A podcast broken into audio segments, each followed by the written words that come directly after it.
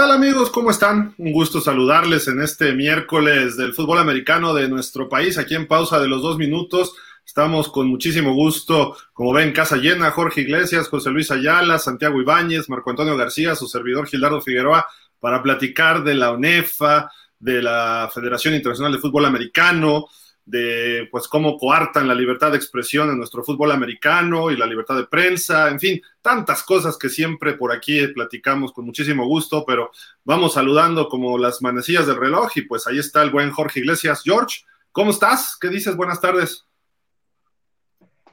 Muy bien, y todos ustedes, ¿qué tal? Aquí, este, con algo de calor, pero todo muy bien. Estamos listos para platicar lo que fue esta jornada en el fútbol americano en México. No le fue bien a algunos, ¿eh? Por ahí, pues, vamos a ver. Eh, José Luis Ayala, Joslar, ¿cómo estás? ¿Qué dices? Buenas tardes. ¿Qué tal? Buenas tardes a todos. Buenas tardes a quienes nos están siguiendo a través de Pausa de los Dos Minutos. Aquí listos para hablar de una jornada en la cual no hubo sorpresas, pero sí mucha desilusión por parte de los conjuntos politécnicos. Entonces, listos ya para hablar también de, lo que es la semana de, del Polio más esperado, ¿no?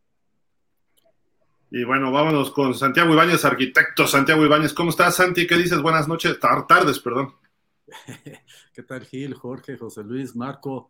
Pues no hubo sorpresas, quizás para los que favorecieron a las Águilas Blancas para ganar el juego contra Borregos Monterrey, algunos que estoy viendo aquí en la pantalla, pero bueno. Sí, uno de ellos, uno de ellos. pero bueno. me dejaron amigos politécnicos, ¿eh? mal, mal. Y otra decepción, lo que hizo Burros Blancos allá en Puebla y bueno, pues ya demostró Puebla que no es un equipo que, que, no tenga los elementos para ser competitivo y, ser quizás el caballo negro en esta, en esta temporada 2022, ¿verdad? Pero bueno, ya veremos qué pasa mañana, pasado mañana ya en Monterrey.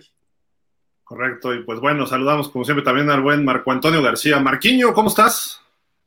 Hola, hola, buenas tardes a todos, a Jorge, a Joslar, a Gil, a Santiago, pues para hablar, para hablar de esa semana que la verdad que ya estrené mi, tuve que, me costó un, un dinerito ahí, este, contratar para poder ver ya los Tex, pude ver ya todos los partidos de los Tex, este, sí vi por ahí que se los estaban hasta, les mandaban crónica ahí por, por el WhatsApp de la, en pausa, y bueno, tuve oportunidad de verlo y, y pues, hablar, hablar de los partidos y de lo que viene, ¿no? Que también vienen partidos interesantes no solo el, obviamente que el más visto pues va, a ser el de Pumas contra Águilas Blancas, también por ahí está interesante ver a Linces contra Tech Ciudad, a ver qué, a ver quién, quién se lleva el primer triunfo.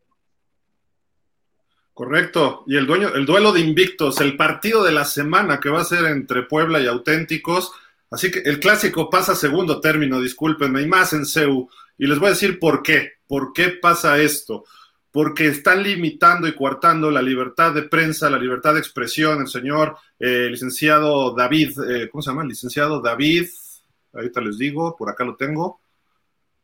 David Vázquez Licona nos ha negado la acreditación a pausa de los dos minutos para la temporada y para los partidos con la brillante idea de que tienen protocolo COVID, siendo que el gobierno federal ya quitó esos protocolos con una, una, distancia apropiada y en lugares ventilados. ¿Por qué permiten entonces público en los estadios? ¿Por qué ha ido prensa y además gente de su mismo staff, concretamente esta chica Rocío, sin tapabocas, con menor distancia, en un lugar muy cerrado? Son pretextos. ¿Por qué? Porque nosotros siempre hemos sido críticos, y no digo ustedes todos, pero principalmente yo, he sido crítico del licenciado Fernández Varela la máxima casa de estudios, coartando la libertad de expresión, cuando se supone que ahí la cultura, las ideas fluyen y se, acepta una y la otra, y sinceramente están cayendo en lo peor de lo peor. Critican, el rector puede criticar al presidente de la República de hacer cosas así, están peor en el área de, actividades deportivas y recreativas de la UNAM, es nefasto los, los pretextos que dan, están coartando, están violando el artículo sexto y séptimo constitucional, décimo séptimo de los derechos humanos internacionales y están bloqueando a pausa de poder tener esa libertad de expresión como un medio de comunicación y obviamente la libertad de prensa. Eh, obviamente José Luis se acredita por su medio, Marco a veces compra boletos, va como aficionado, Santi se acredita por ser y más, pero su servidor no está siendo acreditado por decisiones del licenciado Fernando Varela y el licenciado David Vázquez. Estas personas no entienden de que vivimos en una modernidad. Estas personas no entienden que los Pumas es un equipo muy importante y que es una cobertura obligada para cualquier medio de comunicación. Eh, si no lo entienden así, ¿por qué permiten entonces de repente para esta semana tener ahí diferentes medios de comunicación que no cubren habitualmente el fútbol americano? Y por supuesto, lo van a tener cuando tengan la postemporada en casa, porque seguramente van a tener algún partido, por lo menos ahí. Esto no debe, no tiene nada que ver con lo que pasa en el campo de juego, tiene que ver directamente con la cultura, la cultura deportiva y la cultura de la transparencia y de la honestidad y de hablar las cosas. Aquí siempre hemos tenido la apertura de que si nos equivocamos o por algo no tenemos una fuente de investigación correcta, tenemos el derecho de réplica. ¿Por qué? Porque hemos citado varias veces, hemos eh, llamado al licenciado Fernández Varela a una entrevista y no obstante, en el 2019 nos dijeron, manden las preguntas por anticipado y después vemos si les damos la entrevista. Eso, discúlpenme, es lo más retrógrado que hemos visto en el fútbol americano, en los medios de comunicación. Eso no puede existir. Por eso tienen los resultados que tiene este equipo. Lamentablemente, este equipo es para que estuviera invicto, para que ganara campeonato tras campeonato, y lamentablemente desde que el licenciado Fernández Varela tomó la dirección, va para abajo. Este es el licenciado Fernández Varela en el 2019, corrió al, coach Raúl Rivera, que era presidente de la UNEFA, para poner a, a Radamés Gagiola y que Radamés Gagiola pudiera votar en contra de la reunificación del fútbol americano. ¿Por qué? Porque creía que sin los Tex él iba a seguir teniendo campeonatos. Y oh sorpresa, le salieron los burros blancos y lo eliminan en una semifinal. Y oh sorpresa que se arma un San Quintín en medio campo. Y oh sorpresa que no hace nada contra las personas que agredieron a los equipos, a las personas de los burros blancos. Hasta después toma decisiones el licenciado Fernández Varela lamentable lo que está ocurriendo en la casa, en la máxima casa de estudios, donde se supone que la libertad de expresión debe fluir, donde la cultura está y donde se supone que más allá de lo deportivo, que para ellos es en tercer plano, se supone que primero va esto precisamente, que fluyan las ideas. Por eso está la, la máxima casa de estudios, están rompiendo totalmente con lo que es la esencia de la UNAM. Es una pena, es una lástima que el licenciado Fernández Varela tome estas decisiones y obviamente la persona, el licenciado David Vázquez, director de comunicación social, y aquí hay una persona que fue director de comunicación social de los Pumas, Jorge Iglesias, sabe precisamente a lo que me estoy refiriendo. ¿Por qué? Porque él sí promovía que todos los medios estuvieran ahí para darle una cobertura y una mayor difusión. Y si de repente llega otro medio que se enteren por ahí, ojalá y no pase nada en el Águilas Blancas este Pumas, porque entonces hasta la nota roja llega, ¿no? Pero cuando se tiene que cubrir fútbol americano entrevistar a los verdaderos protagonistas, entrevistar a, José Luis Canales, hay que pedir permiso tres veces. Voy de acuerdo que se solicite, hay instancias, pero que no manden información a tiempo, que no manden invitaciones a sus conferencias de prensa como la de hoy, que fue precisamente la presentación del clásico, que, excluyan a medios de comunicación, eso se llama dictadura, dictadura este, Puma, perdón. Así de que pues es una lástima, es una lástima y digo, el partido lo amerita, los muchachos tienen toda la, eh, la cuestión eh, pues por delante. ¿Quién, ¿Quién quiere jugar un clásico? Nada más es una pregunta. Es el partido que va a tener 30 mil personas por lo menos en el estadio, pero pues, si hay protocolos, pues entonces veremos qué es lo que deciden hacer. Y peor aún, cuando su propia gente de comunicación social está sin tapabocas y sin guardar la sana distancia. licenciado David Vázquez, una vez más, y aquí delante de toda la gente le digo, por favor dígame cuándo paso a recoger mis acreditaciones. Muchísimas gracias y este, como siempre, por mi raza hablará el espíritu. Yo jugué en los Pumas, en los Pumitas. No estudié en esa casa de estudios, pero la respeto porque es el mejor equipo de todos los tiempos en el fútbol americano en nuestro país. Y además, conozco mucha gente que jugó ahí.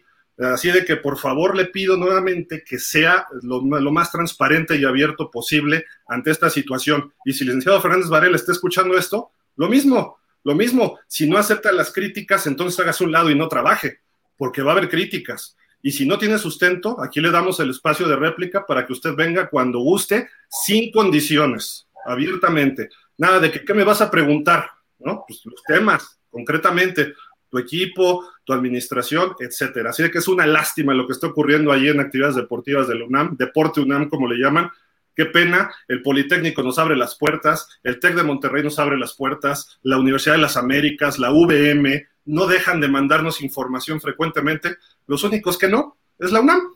Así de que Acatlán, mismo Acatlán, dentro de la misma UNAM, Acatlán, no deja de enviar información pero no sea Puma CEU, porque ahí está todo bloqueado, todo es hermético, como si fueran, yo creo que los carneros de Los Ángeles o si fueran eh, Alabama, una cosa así. Es más fácil conseguir una entrevista con Matthew Stafford que cualquier, con cualquier jugador del equipo de los Pumas CEU. Así que, pues bueno, espero las acreditaciones, espero su respuesta expedita y además espero todos los boletines, incluyendo el de hoy, que nos dejaron de enviar boletines desde que usted tomó también la dirección de comunicación social. Pero bueno, nosotros seguimos por acá Nada más quería platicar eso porque es muy importante no coartar la libertad de expresión. Aquí no lo hacemos. Aquí puede pensar Jorge una cosa, puede pensar Marco otra, Santi puede pensar otra, José Luis puede pensar otra y podremos debatir y a lo mejor llegamos a un acuerdo y esa es la idea. Mientras más ideas, mejor. Así de que, pues ni modo, ojalá y los Pumas les vaya bien este próximo sábado, pero creo, desde ahorita les digo mi pronóstico, veo un equipo de Águilas Blancas encendido después de haber perdido con Monterrey y es lamentable que vayan a perder en casa este próximo sábado. Ojalá, ojalá y ganen, la verdad, porque es un buen equipo y los muchachos y los coaches se lo merecen. No así los directivos de cuarta que tienen ahí. Pero bueno, vámonos ahora sí con el programa. Este, mi estimado este, Santi, pues tuvimos varios Yo quiero hacer una, interesantísimos. quiero hacer un comentario ahí, estimado Gil. Adelante, adelante, José Luis. Eh, creo que tienes razón en mucho de lo que dices.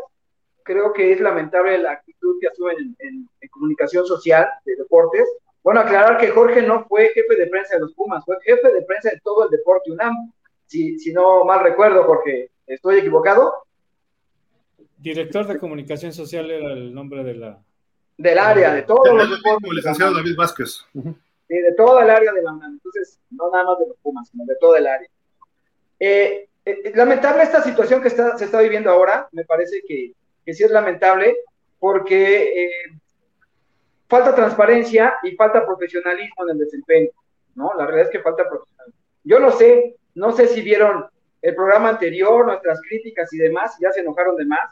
A mí sí me llegaba toda la información de los Pumas, las invitaciones y demás. Curiosamente, esta semana, después del programa anterior, ya no me llegó nada. La invitación para la conferencia de hoy jamás me llegó. Jamás me llegó la invitación. Entonces, dices, ¿será que por ahí alguien me comentó de adentro que hay gente muy valiosa allá adentro, me dijo que estaba la idea de ya no permitirme el acceso a los partidos. Desde el partido anterior, quizá lamentablemente para ellos, eh, tuve explicación y me tocó narrar el partido de Pumas contra Aztecas, y entonces ya era muy difícil que no me dejaran entrar, porque se metían en algunos días. Por ahí existe el rumor de que quizá para este me pidan la acreditación en la entrada y ya no me dejen entrar. Se las daré, no pasará nada, y ya, ya simplemente estarían demostrando el nivel que tiene, ¿no? Porque yo no he cometido ninguna falta, ni, ni, ni, ni he, no, he, no cometido ninguna falta, vaya, para, para que me retiren la acreditación. Si es así, pues que se dé y ya lo estaremos comentando. Pero sí me parece lamentable la situación que se está dando. Hoy, hasta donde sé, a muchos medios no les llegó la invitación de la conferencia de hoy. Prácticamente fue al palomeo. A quien es amigo, a quien es amigo. ¿Y ESPN estuvo ahí? Ahora sí están barbeando a ESPN. Antes no les interesaba, ahora están barbeando a ESPN. ¿sí? Entonces, nada más, me parece que sí es poco profesional y seria su actitud, la actitud ahí de, de, la gente. Y bueno, esperar a ver qué ocurre, ¿no? Por lo pronto, uno hace su chamba y ahí estamos, ¿no? Estuvimos esta semana, ayer, eh, estuvimos desde el lunes en el casillero de Águilas Blancas, entrevistar a quien quieras, a quien quieras puedes entrevistar y hacer lo que quieras. Acá, la realidad es que no tenemos entrevistas de Pumas porque prácticamente no tiene caso ni que vayamos al entrenamiento porque no te van a dejar hablar con nadie. No los puedes agarrar ni siquiera que ellos, ellos mismos te dicen sí, sí, pero después lo regañan. Entonces. La chica Andrea. ¿Para qué, meter, ¿Para qué meter en problemas a los jugadores? La realidad es que nosotros estamos por no meterlos en problemas y por eso no hemos ido a buscar entrevistas. En Águilas Blancas sí hemos ido y hemos tenido todas las facilidades del mundo para poder, poder estar ahí. Era su comentario. No sé qué. Sí, no, de acuerdo, de acuerdo, José Luis. Es, es, lamentable lo que está ocurriendo ahí en ese departamento de comunicación social. Licenciado David Vázquez, o se moderniza o mejor no estorbe, así de simple. Estamos en otras épocas y además somos un medio de comunicación que ha estado representado en la UNAM desde hace muchos años, cubriendo precisamente repito, al equipo más ganador de todos los tiempos. Pero en fin, vámonos con los resultados, con cosas más amables. Adelante, Santi, perdón. Bueno, yo quiero hacer el comentario de lo que me ocurrió el año pasado, ¿verdad? En el juego de Pumas Zacatlán contra Águilas Blancas que se jugó en el Estadio Olímpico Universitario y todo el problema que se presentó por esta situación. Incluso en lo personal, la gente de Acatlán me mandó un correo avisando que por decisión de la gente de CEU no se me daba la acreditación y entonces, pues bueno, la única manera de manifestar mi inconformidad fue a través de un Twitter que, que publiqué en mi cuenta y que de alguna manera yo pienso que tuvo eco y de inmediato me buscó el director de comunicación social, el licenciado Licona, para decirme que no, que las puertas de la universidad estaban abiertas para mí. Y bueno, quizás este, eh, hay que recordar que antes de que Jorge fuera director de comunicación social, pues a mí me tocó ser coordinador de comunicación social. Ya después se convirtió en dirección general, en dirección más bien, no general, sino dirección. Y bueno, pues a mí también me tocó estar eh, conviviendo con todos los compañeros de la prensa, en la comunicación, también a veces teníamos problemas porque se acercaba mucha gente que no, que no representaban a medios y que nada más querían estar en el campo de juego, porque lo sabe perfectamente bien, porque él lo ha vivido también. Y bueno, pues este, es, una, es un trabajo un poco difícil, sobre todo por ser la universidad, pero créanme que siempre se trató de darle las facilidades a la gente que realmente tenía que estar en el campo de juego o que quería cubrir al fútbol americano de la universidad. Pero bueno, eh, yo escucho a mis colegas, todo el mundo se queja, todo el mundo habla mal de la forma como son tratados por parte de la Dirección de Comunicación y, como tú lo has dicho, Gildardo, pues a muchos se les negó la, la, acreditación por esta temporada. A mí en lo personal se me acreditó, no he tenido problemas, se me ha dado el acceso. La semana pasada estuve en el juego con Aztecas y Pumas, no hubo ningún problema. Y, este, y bueno, espero estar ahí el próximo sábado para ver el clásico y esperemos que no haya ninguna situación ajena como la que puede o como la que visualiza José Luis, de que pues él ya hay indicaciones de que no se le deje ingresar y si llega con la acreditación se le quitan, esperemos que no sea el caso y sobre todo pues que haya esa apertura, esa apertura para que los medios podamos desarrollar nuestro trabajo y mantener informado a la gente que nos sigue y que nos, y que nos, nos lee en nuestras páginas, en nuestros twitters y, y, darnos la, la, facilidad de hacer nuestro trabajo, simple sencillamente, nada más. Eso es lo único que pedimos y lamentable que en este caso pues no se te haya dado la acreditación, pero bueno, esperemos que haya alguna respuesta para que esto se corrija y puedas estar no solamente en el juego de este sábado, sino en los que, en los que vengan más adelante. Así que, pues bueno, vamos a, vamos a esperar. Mira, por, por supuesto, y, y hay una cuestión. Se puede entender que haya protocolos de COVID y se puede entender muchas cosas. Nada más que lo avalen y que lo entreguen por escrito y no nada más de dichos. A mí me habló Rocío por teléfono eh, cuando le solicité la acreditación para la temporada y me dijo, no te lo podemos dar por protocolos de COVID. Perfecto. Y de repente sale ella en una fotografía sin tapabocas, en un partido, en un lugar cerrado, junto con periodistas, y dices, a ver, la incongruencia, ¿dónde está? Si en los, muchos jugadores llegan en transporte público y el gobierno de la Ciudad de México, de Claudia de la doctora Sheinbaum, dijo hace dos, tres semanas que ya no era necesario los transportes públicos. Te subes al metro, andas en el metrobús y ves gente que ya no trae el tapabocas. Luego, pueden llevar el COVID todavía ahí, porque el COVID sigue. Eh, dices, en la UNAM, ¿cuánta gente no, no, estudia? ¿Cuánta gente, eh, muchachos que están en la UNAM o no, ni siquiera todos estudian en la UNAM, además, otro problema, pero llegan de otra universidad para jugar? El transporte, la convivencia pueden estar distribuyendo o eh, contagiando a más gente, mejor dicho, ¿no? Entonces, es ilógico. ¿Cuánta gente del sindicato de la UNAM, cuánta gente que trabaja ahí no, no, no llega en transporte público o anda en cualquier lugar público. Entonces, si están los protocolos, ¿por qué permiten acceso al estadio? ¿No? O sea, ¿por qué? Que sea puertas cerradas, como estábamos en la pandemia. ¿Y por qué permiten a cierta prensa y a cierta prensa no? Es un pretexto, es un pretexto lo que están dando. Y más ahora que el gobierno federal el lunes, irónicamente, levanta todas las, las cuestiones de, de este tipo de protocolos. Así de que pues seguramente, digo, la UNAM yo sé que es autónoma y que tiene sus, capacidades, pero son pretextos burdos. ¿Por qué? Porque entonces sí llaman a lo que es la seguridad pública, la contratan para proteger el estadio y ahí sí no, no son autónomos, ¿no? O sea, si son autónomos, protege tú, pon tu seguridad. Ah, no, tienen que llamar a la delegación Coyoacán o bueno, alcaldía Coyoacán para que lleguen a protegerlos. En fin, tantos detalles que puede haber ahí en incongruencia. Es, falta de, es falta de empatía aquí, porque ni siquiera podemos decir que es falta de experiencia, porque experiencia la tienen. Rocío tiene muchos años en esto y ya, ya debería saber, pero también de repente creen que al ser la UNAM, este, ellos, la gente de prensa, se sienten dioses y cree que te están haciendo un favor y entonces se comportan de esa manera, ¿no? Es curioso porque ponen a cuidar todo alrededor del campo a gente de servicio social. Y entonces los chicos de servicio social pues no saben cómo se va, no les dan explicación, y entonces todo el tiempo te están molestando y están ahí. La gente del sindicato de protección civil también está alrededor y ellos no se meten contigo, incluso te hacen la charla, comentan el partido contigo, y de repente te pasas tantito, te dicen este para atrás, sin ninguna, sin ningún ademán de más, te ubicas con ellos sin ningún problema, pero los niños estos de servicio social, no te metas ahí, párate acá, y no te cruces aquí, y no hagas esto, entonces no tienen idea. Rocío, eh, lejos de, conciliar todo esto, se pone en un plan de yo mando aquí, yo hago esto, y a mí te pones así, y te quiere gritar, y es lo que dices, espérate, ¿no? Primero muestra educación y demás. Entonces creo que es más bien falta de educación, falta de respeto hacia, hacia los demás, y que eh, y que no entienden que esto es un ganar-ganar, no le están haciendo ningún favor a nadie, a nadie le están haciendo un favor, es parte de, nosotros tenemos una profesión, a eso nos dedicamos, ellos tienen, digamos, eh, una institución a la cual proteger y cuidar y deberían hacerlo así, no dañarla.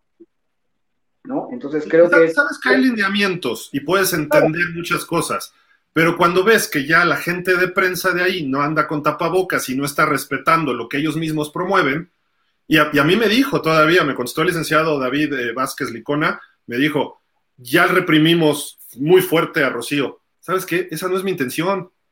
Mi intención es que si ella ya está sin tapabocas, al igual que otros tres, cuatro reporteros, ¿por qué nosotros no podemos ir si yo voy a, a, cubrir todos los requisitos para estarme protegiendo y protegiendo a los demás? ¿No? O sea, eso es sentido común. Entonces ya no hay limitante. Ah, no, pero ahora va a regañar y quizás hasta reprimir y no sé, no me consta ni me interesa, la verdad, a, Rocío. No, tendría caso, simple y sencillamente ya abre las puertas a la prensa como debe ser. Pero no, qué curioso que a la gente que no le dieron acreditaciones es la prensa que ha eh, desglosado y analizado lo más objetivamente posible la labor del licenciado Fernández Varela al frente de Deporte UNAM. Nada más, qué curioso, es una coincidencia universal, única, exquisita, este, así como divina, ¿no? Nada más que curioso. Cuando el señor no ha dado resultados, cuando ganó campeonatos es lo que le dejaron de colita, ¿no? Y fue lo que le dejó armado Raúl Rivera junto con Otto, y después, mira, cambian de coach cada dos años, eh, rompen los mismos reglamentos internos para nombrar un coach. El coach Canales es a todo dar, pero ni siquiera tiene una carrera y se supone que es un requisito, ¿no? ¿Y cuántos jugadores de la UNAM estudian en la UNAM? Y digo, los muchachos se lo merecen, obviamente, no estoy en contra de eso, y, ser Puma es un orgullo, pero la realidad es lo que están haciendo arriba es que no lo entienden. ¿Por qué? Porque dicen que es ahijado del rector, porque dicen que su papá era un abogado importante que fundó una, eh, creo que la Facultad de Derecho en Aragón o algo así.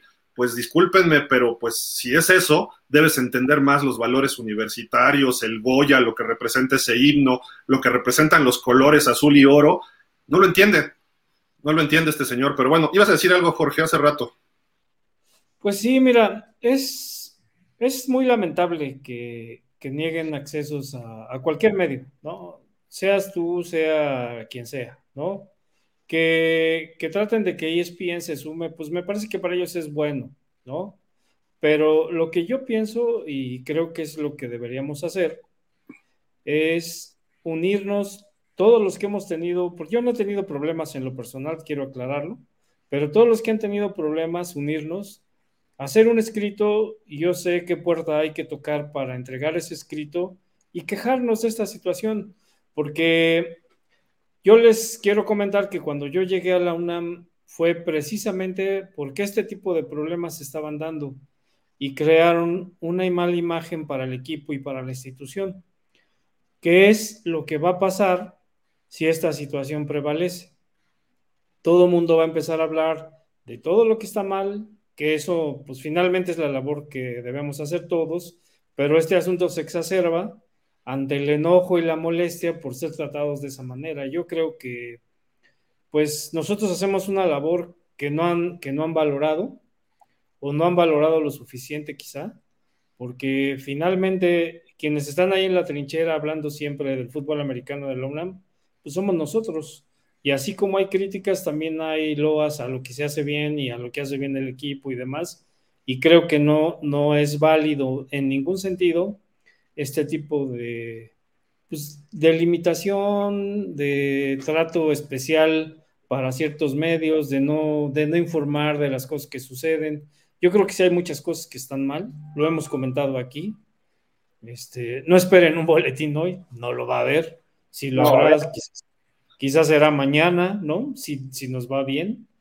Pero finalmente creo que lo que hemos demostrado nosotros es que no necesitamos de un boletín, no necesitamos estar en el campo, no necesitamos que nos den 40 acreditaciones ni 50 boletos para hacer nuestro trabajo y, y, hacerlo como lo hemos hecho hasta ahora. Que aquí se habla de todo lo que pasa en el fútbol americano y creo que no han valorado eso ellos, ¿no? O sea, no somos, no somos un medio que nada más hable tres segundos o 20 segundos de un juego y se acabó, ¿no? Es decir, nosotros le damos pie a muchas cosas, hablamos de muchas cosas, de muchos equipos. Entonces, si ellos no lo valoran, pues vamos a tocar una puerta, vamos a ver si realmente Alejandro Fernández es recomendado del rector o no. Porque yo creo que una cosa es la recomendación y, y otra cosa es hacer bien el trabajo y según parece aquí no se está haciendo bien un trabajo, pues vamos a quejarnos. Y yo, yo, yo este, les propongo que hagamos una carta y la dirijamos a quien se tenga que dirigir, ya les diré yo quién es, este, y que se sume la mayoría, pero es muy importante que se sumen todos los que han tenido problemas o los que enfrentan situaciones como esta, para también que sea, que veamos que realmente es un grupo grande el que está siendo afectado, que no seamos cuatro o cinco, ¿no? Aunque finalmente la queja de cuatro o cinco es importante, pues si son muchos, pues mientras más estén sumándose este asunto de, que no nos han tratado como corresponde, pues mejores resultados tendremos, ¿no? Creo que, creo que eso sería lo que procede. Y, y de lo que acabas de comentar, Gil, yo te comento que en el asunto de la seguridad en los juegos, eh, la alcaldía ya tiene determinados los protocolos de seguridad para cada juego. Es decir, cada que va a haber un juego en el Estadio Olímpico, la universidad tiene que, que meter una solicitud que es junto con un cartel que habla de dónde va a ser el juego, a qué horas y demás. Y en base a eso, la delegación determina el nivel de seguridad que requiere el juego, que puede ser uno, dos o tres. Eh, el más alto es obviamente el que tiene mayores conflictos, como puede ser este clásico, como puede ser el Pumas América en el fútbol soccer. Y la universidad no tiene más que plegarse a lo que le solicita la, autoridad, es decir, la, universidad no, no pide seguridad, si por la universidad fuera a lo mejor ni solicitaría nada, pero la delegación es la que incide para que se lleven a cabo esos protocolos, que a mí me parece que, que nunca sobra la seguridad en ningún juego y en ningún deporte. Eso es lo que quería comentar. No, de acuerdo. Yo nunca he tenido problemas con la UNAM, nunca hemos roto los protocolos, nunca hemos roto los reglamentos.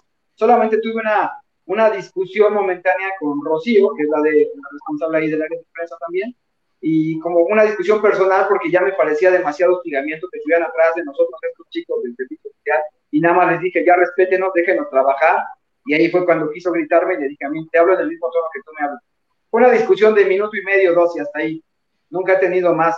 Y comentar también que, que cuando yo he visto esas situaciones ha sido en el campo. La realidad es que el sábado que me tocó estar en Palomar, como otras veces que he estado, y siempre ha sido, en Palomar no tienes el mayor problema, ¿eh? El trato en Palomar es genial, espectacular, muy amable toda la gente que está allá arriba en Palomar atendiéndote. La realidad, todas las facilidades disponibles para nosotros que estuvimos en la transmisión, eh, súper bien, arriba en el Palomar sin problema. Cuando se llegan a dar problemas es abajo en el campo que ellos no alcanzan a entender que debes de hacer un trabajo y de que estos, esto de los medios se va modificando y que tú ahora incluso con un simple celular haces transmisiones, haces reportajes, haces todo, pero ellos creen que tienes que traer forzosamente un camarógrafo y una cosa. Oye, esto ya cambió. Un celular mueve el mundo, el celular mueve el mundo y eso no lo han entendido.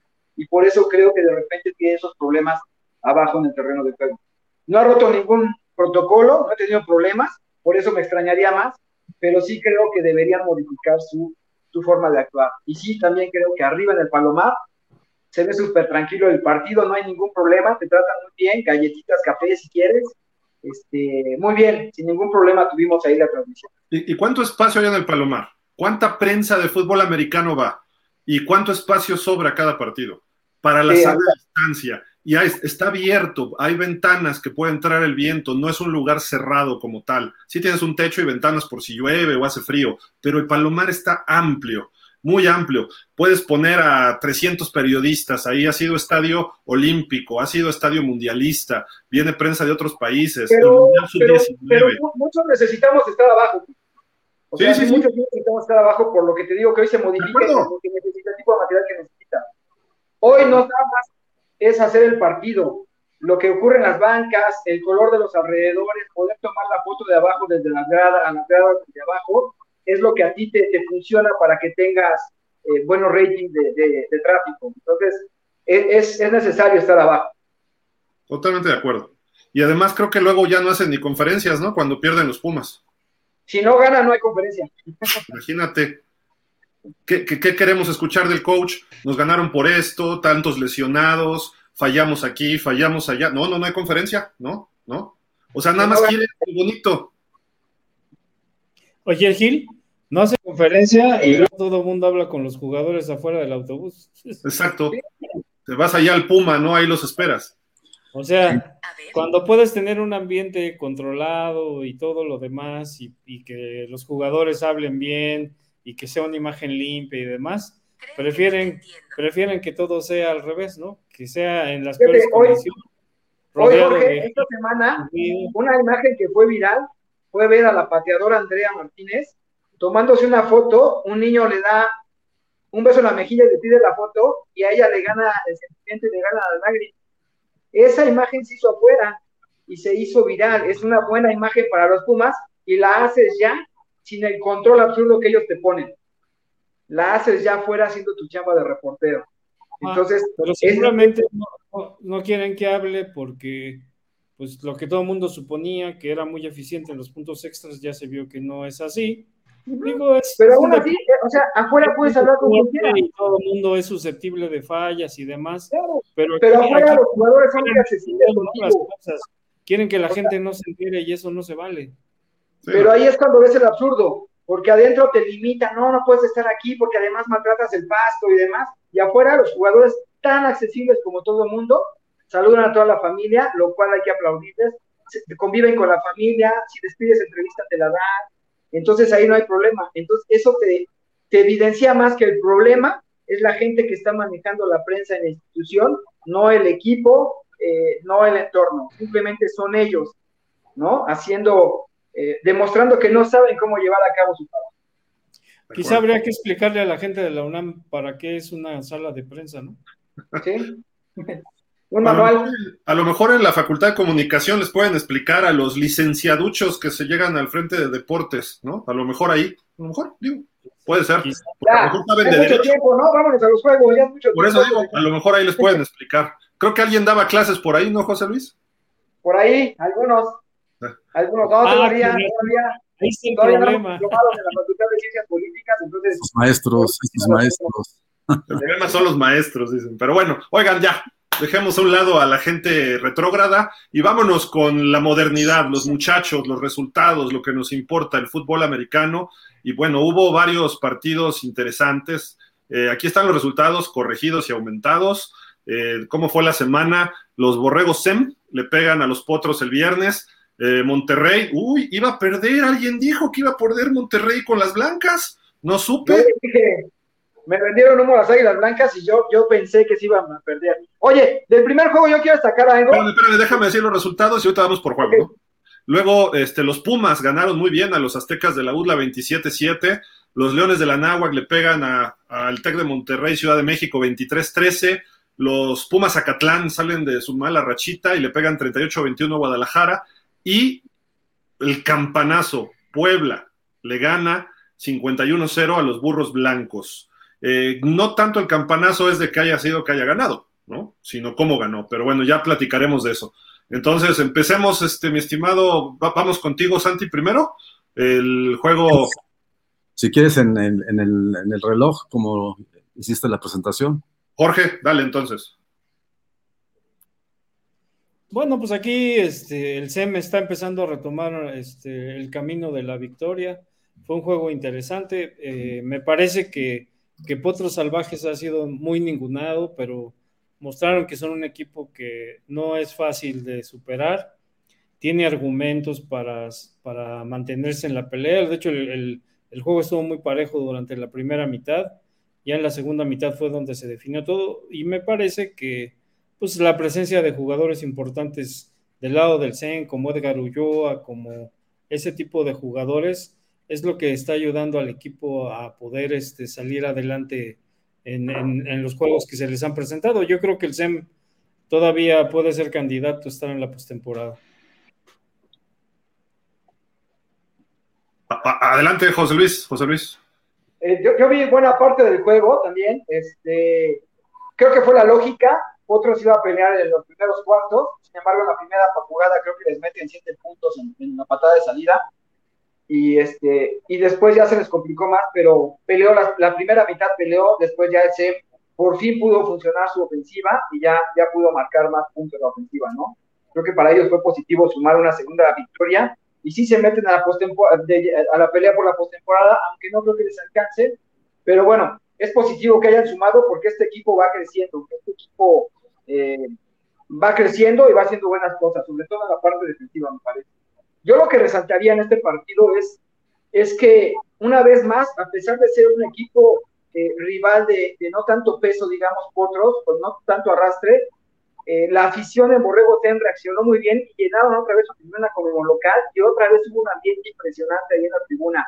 Creo que algo bueno están haciendo las autoridades del Tecnológico de Monterrey, porque es evidente que les hacía falta jugar con ONEFA, porque la, hasta la última temporada de CONADE sus gradas estaban vacías y ahora las vemos llenas y con un gran ambiente. Algo están haciendo bien, por ahí hay quejas de que eh, se trata más a, a la afición, que, que, que hay perros realizando las hay algunas quejas que me parecen absurdas, pero algo están haciendo bien en, en, el sistema tecnológico porque la afición está regresando a sus estadios y están generando un muy buen ambiente. Y creo que eso le hace mucho bien a nuestro fútbol americano, porque ya nada más son tres o cuatro los equipos que, que generan ambiente, sino que en todas las plazas podemos esperar que haya un, un muy buen ambiente de fútbol americano. Entonces, es lo que yo festejaría más de este resultado, más de este partido, porque el resultado creo que es lógico y lo habíamos lo habíamos visualizado varios. En lo personal, yo pienso que Potros Salvajes dio más pelea de lo que, de lo que esperaban los Borregos SEM. Incluso la pizarra se mantenía 10-7 hasta el tercer cuarto a favor de Borregos y posteriormente el coreback número 9, Ulloa, pues pudo desarrollar mejor su estrategia, anotar un touchdown en lo personal y después mandar un pase que fue lo que marcó ya el, resultado final y bueno, una victoria muy confortante para el equipo de Mayo Acevedo. Y yo difiero un poco de lo que dice José Luis, porque Borrego SEM todavía tiene posibilidades de meterse a la postemporada. Eh, ya investigué muy bien y en cada grupo van a calificar cuatro, los cuatro primeros lugares. Y va a haber los cuartos de final, las semifinales y después la final. Y en este caso, viendo la tabla de posiciones de, de, de la conferencia de los 14 grandes, pues Borrego SEM está en el cuarto lugar por encima de Acatlán y por abajito de Burros Blancos. Entonces, todavía hay chance para, para el SEM, mucho va a depender del resultado que pueda obtener este sábado allá en Guadalajara y no hay que dar por muertos a los, a los Borregos SEM, así que eh, yo pienso que ellos todavía tienen posibilidades de calificar. Marco. Yo también creo, también creo lo mismo, que, que el SEM va a calificar por pues, la, la, manera en que tienen tantas opciones, ¿no? Que son cuatro equipos por, por grupo, entonces por eso, pues va a calificar. Yo creo que el SEM va a calificar. Y, en el, y respecto al partido, efectivamente, tuve oportunidad de verlo y toda la primera mitad fue muy cerrada, muy cerrada porque la defensa de, la, la, defensa de Toluca, la verdad es que es muy buena y lucha de tú a tú, pero también no puedes mantener todo el tiempo al equipo con tu defensa se tuvo el tiempo que se cansó y como dices, hasta el tercer cuarto llegaron a ir 17 y ya una vez que, que ahí les volvieron a anotar, se vinieron para abajo, ¿no? Porque la defensa no podía aguantar. Pero la verdad es que bien, bien a los potros su defensa los, los sostiene y su ofensa de repente da chispazos, sobre todo con, con algunos pases que pudieran hacer más daño. Entonces, este, no descarto por ahí que, que pudieran tener otra, otra victoria en, la temporada, porque no es un equipo fácil. Entonces, eh, aun cuando el SEM ganó, ganó bien, eh, la defensa de, de Potros los, los, tiene ahí, los mantiene mucho tiempo en, en, la pelea.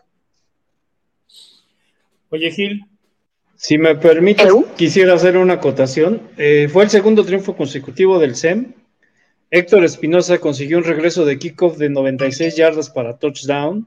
Añadió otro en recepción de 25 yardas a pase de Edgar Ulloa, quien también tuvo una carrera de anotación de 5. Es decir, este, creo que es importante resaltar también la, actuación de estos jugadores. Sí, y respecto a Ulloa, se convirtió ya en el segundo mejor coreback.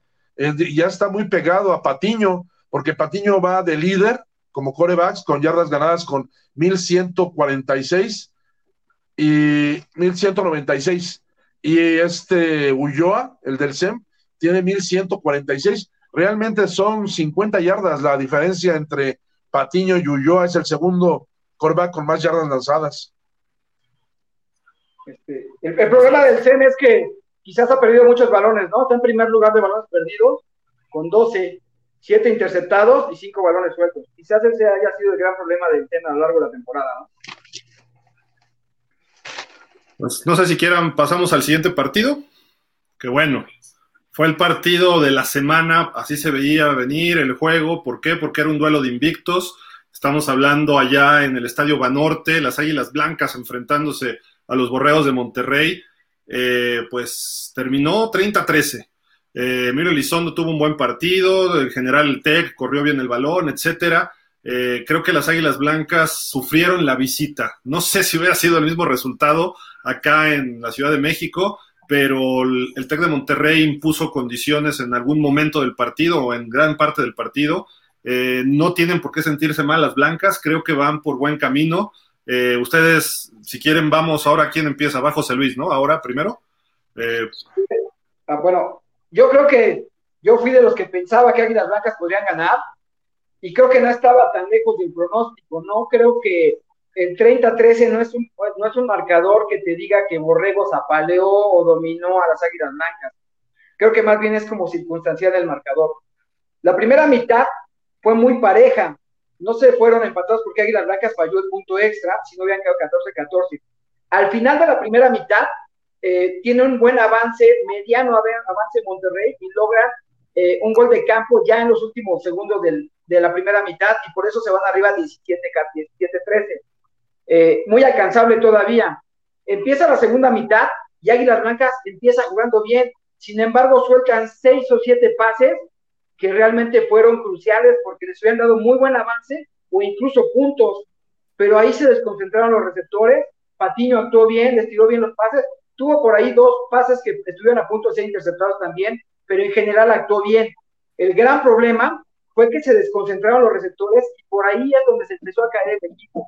Se empezaron a caer y eso propició también que la defensiva permaneciera mucho más tiempo adentro. Y estar cargando el tonelaje de Borrego Monterrey durante tanto, tanto tiempo, pues, finalmente termina, termina venciéndote. Y entonces, la realidad es que la, defensiva se comportó bien. También que prácticamente en toda la segunda mitad solo les permitió dos goles de campo más, el 20, el 17 a 20 y el 20 a 23. Y la última anotación para llegar a los 30 llega ya en los, últimos segundos, prácticamente cuando ya la defensiva estaba muy doblada, muy cansada. Entonces, esa última anotación fue muy circunstancial, pero en realidad el partido fue mucho más cerrado de lo que pudiéramos imaginar. Y si los receptores se hubieran concentrado, otros marcadores estaríamos viendo, porque en realidad, de haber hecho completos esos pases, Águilas Blancas hubiera, hubiera tenido avances bien importantes y se hubiera podido meter mucho más en la pelea. Entonces, sí creo que le salieron los errores en los momentos, en los momentos eh, menos oportunos al equipo, pero tampoco creo que haya sido un marcador o un partido tan disparejo como pudiera decirte el 33.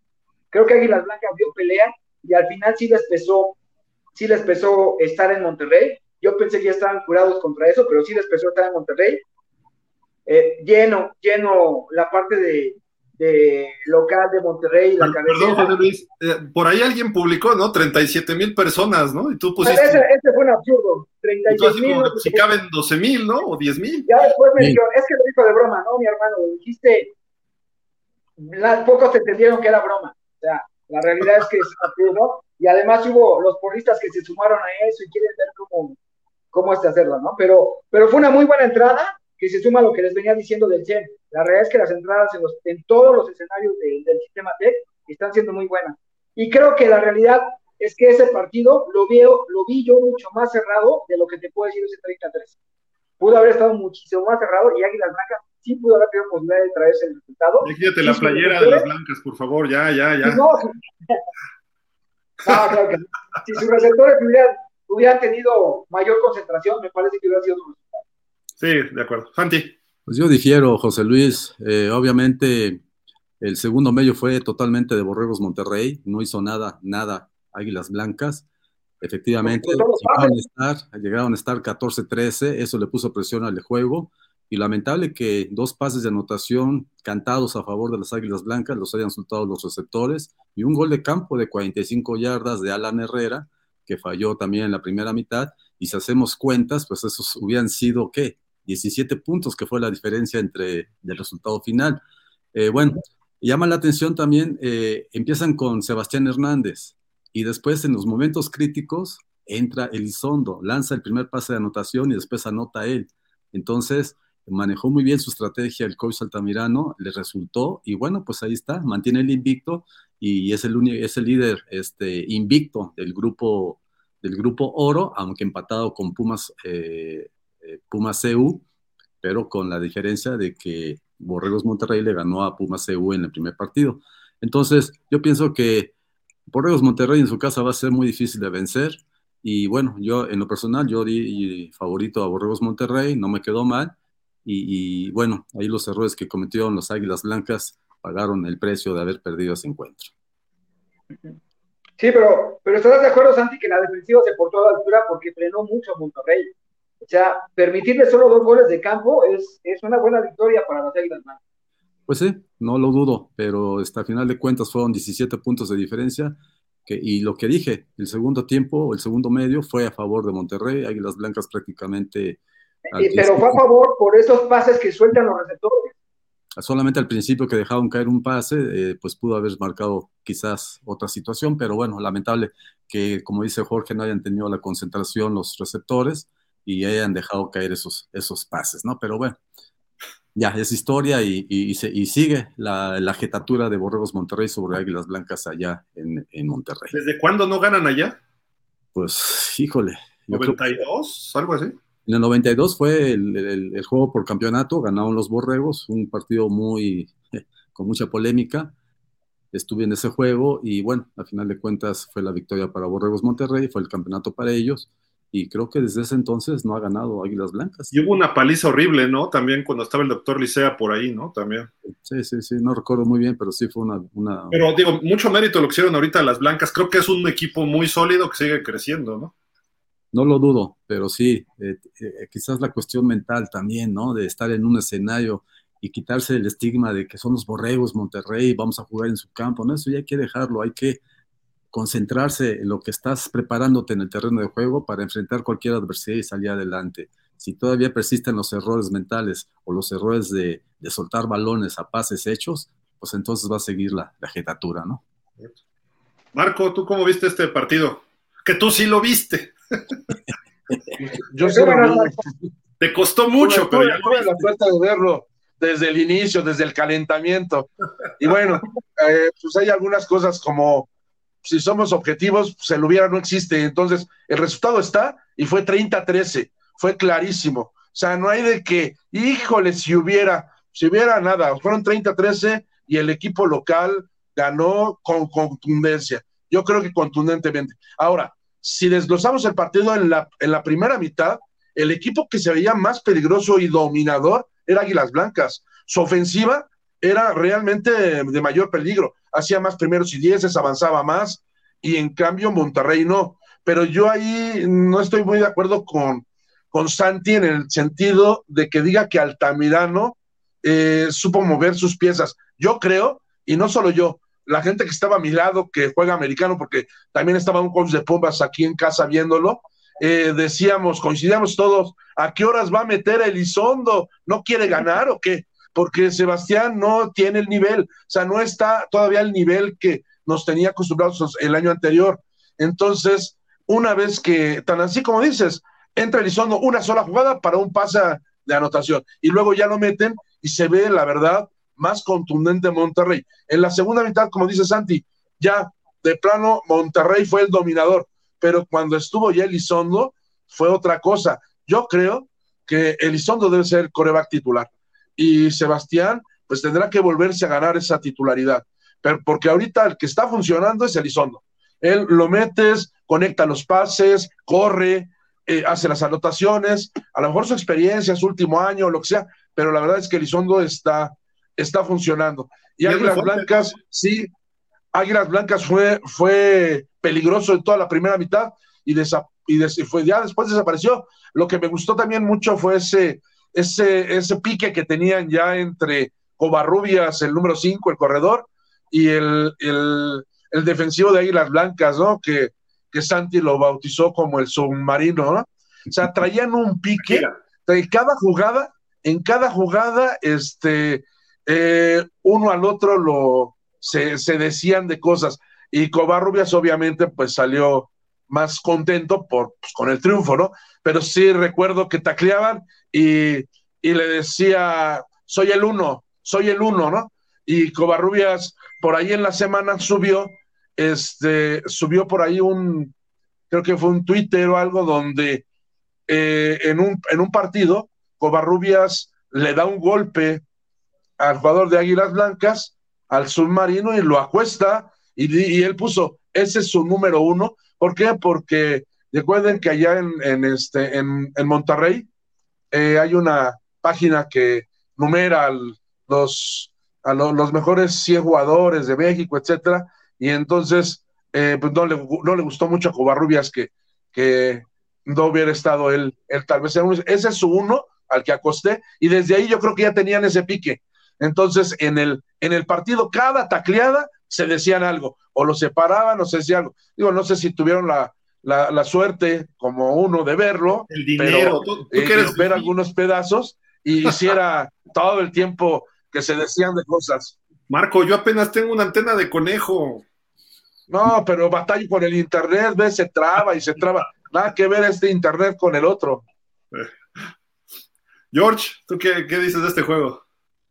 Pues mira, yo coincido primero con este Santiago. Creo que. Si tú eres, tú eres Tec de Monterrey, mi Gil. Tú eres adinerado. Hasta tu programa tienes. Al coach Altamirano le ha funcionado el relevo de Emilio Elizondo como coreback. Eh, hacer este desde la tribuna los cambios y todo, pues parece ser muy sencillo y por lo que muestran ambos jugadores, Sebastián Hernández y Emilio Elizondo en el juego, pareciera que quien debería ser el titular es Elizondo, solamente que la decisión de quién juega se toma conforme a lo que hacen en la semana y pues algo deberá estar haciendo Sebastián que lo nombran titular, ¿no? Creo que el relevo funcionó, completó un pase de touchdown, corrió para otro. Este, también hay que destacar la labor del pateador Leonardo Guajardo, que conectó goles de campo de 38, 34 y 50 yardas, más tres puntos extras, con los que llegó a 27 puntos y está al frente en la especialidad que le corresponde en la conferencia de los 14 grandes. Y a mí me parece, aunque dice Marco que el hubiera no existe, pero los errores sí cuentan. Y dejar caer dos pases de anotación y fallar un gol de campo, pues estás dejando ir 17 puntos que te hubieran ayudado quizá mandar el juego a series de desempate, ¿no? Yo creo que, que los errores sí jugaron en el partido. Al parecer, yo, yo pienso que el coreback, este Patiño, el de Águilas Blancas, es un jugador muy peligroso. Pudieron ser cuatro pases de touchdown, con esos que le tiraron solamente tuvo dos, pero creo que sí demostró que si sus, si sus receptores se ponen las pilas y la ofensiva juega todos como deben de hacerlo, Águilas Blancas puede darle un susto a cualquiera en playoffs, ¿eh? Y yo creo que, que los Pumas EU deben estar pensando seriamente en ellos porque vienen con, un equipo muy completo. Creo que es una de las ofensivas más peligrosas que hay ahorita en la conferencia de los 14 grandes. Y vamos a ver si, si lo logran evidenciar en el juego contra Pumas de esta semana. ¿Quién, es el mejor coreback ahorita en general? ¿Es Patiño? En yardas él, pero en eficiencia es el del Borregos Puebla. Puentes. Puentes. Ajá, Víctor Puentes. El que, tiene mayor. ¿Y, en pases de touchdown? bueno, el más eficiente es Puentes. Y el que lleva más yardas es Patiño y también el que lleva más pases de touchdown. Uno lleva 12 y el otro lleva 10. No, Patiño lleva 14. Sí. Ok, pues bien, bien, se nota ahí, ¿no? La, diferencia, por eso están las blancas Patiño bien. lleva 12 y tres intercepciones. Sí. Perdón, Marco. Según las estadísticas, Patiño tiene 1196 yardas y 12 anotaciones. Sí, sí, tienes razón, tienes razón. 94 completos y 141 incompletos. ¿141 incompletos? Ajá. De esos, dos o sea, completa el 30% de sus pases. Más ¿Eh? bien 94 completos de 141 intentos. Intentos, intentos. Sí, sí, 141 intentos, perdón. Ya, ya, ya me pusiste a pensar, dije, oye, pues completa bien poquitos. no, no, pero además, la, la, cuestión no solo completa, sino sus, sus receptores son muy peligrosos porque recuerden que las dos pases de anotación, por ejemplo, de Patiño, dos de esos pases fueron pases de 10 yardas, pero que sus receptores los subieron 40 yardas, ¿no? Este muchacho místico es, este, la verdad, muy peligroso y rapidísimo, ¿no? Fue, fue un pase como adentro y se escapó, ¿no? Después.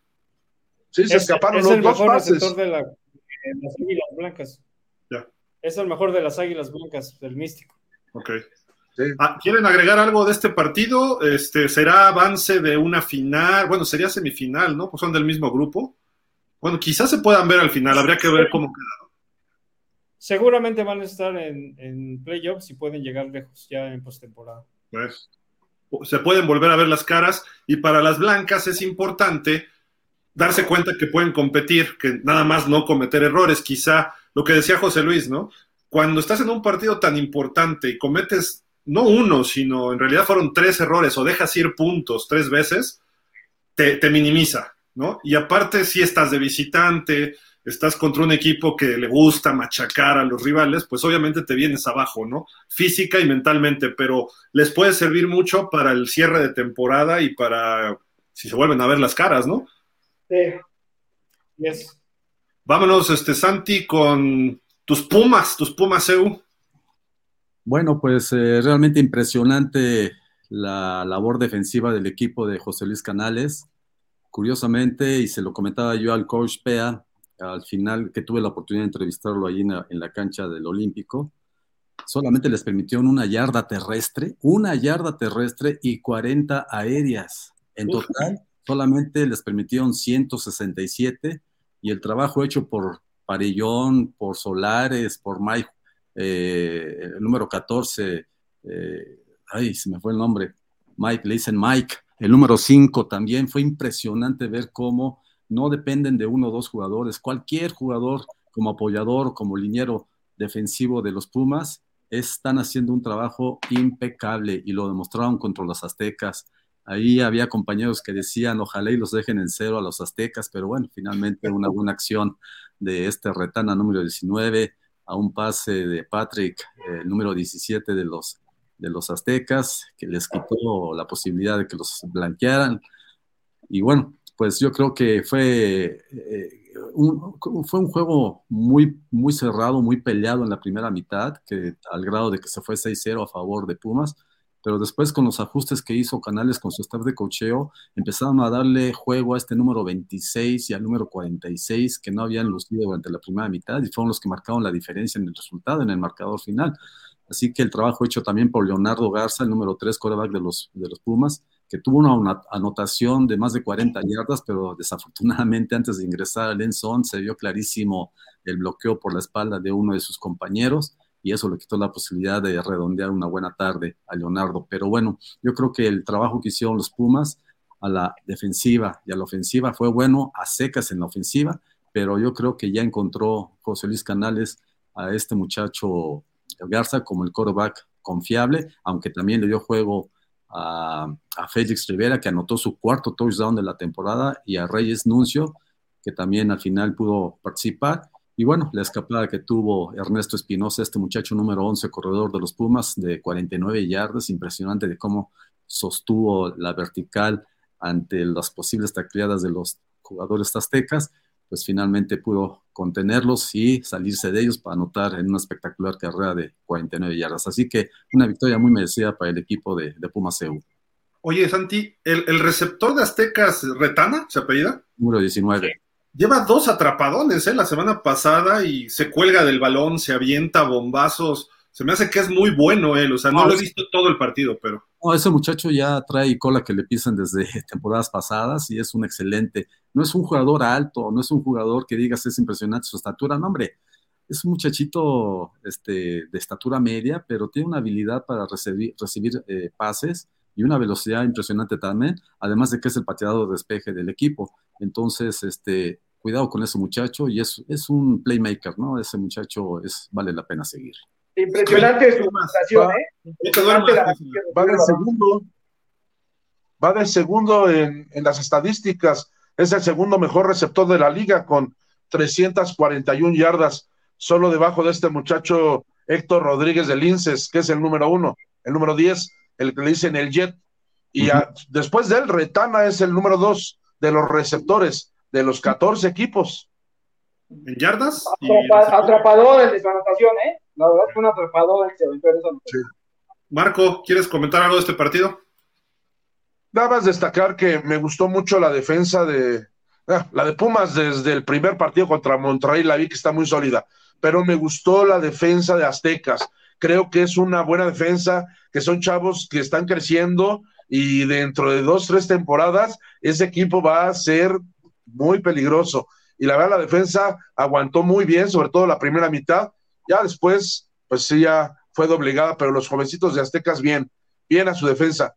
Y, yo creo que a mí me gusta mucho el coreback este Patrick, el tercer coreback de, de Aztecas. Creo que lanza muy bien la bola, creo que es el que debía ser titular, pero pues entró como tercer coreback, fue el que logró la anotación, pero ojalá le den más, le den más juego y yo creo que Aztecas sería más peligroso con él en los controles estimado George. Pues mira, a mí me parece que la ofensiva de Pumas mostró mucha variedad. Una de las anotaciones que, como ya lo comentó Santiago, fue de Félix Rivera en la carrera de dos yardas. Luego Luis Medrano en una reversible también llegó a las diagonales por, por 12 yardas. Y hay que destacar la labor de Esteban Espinosa, quien no solamente se escapó para 49 yardas al touchdown, sino que además es actualmente el líder en yardas mezcladas de la conferencia de los 14 grandes con 498 yardas, 282 por carrera, 132 en recepciones, 61 en regresos de kickoff y 14 en regresos de despeje.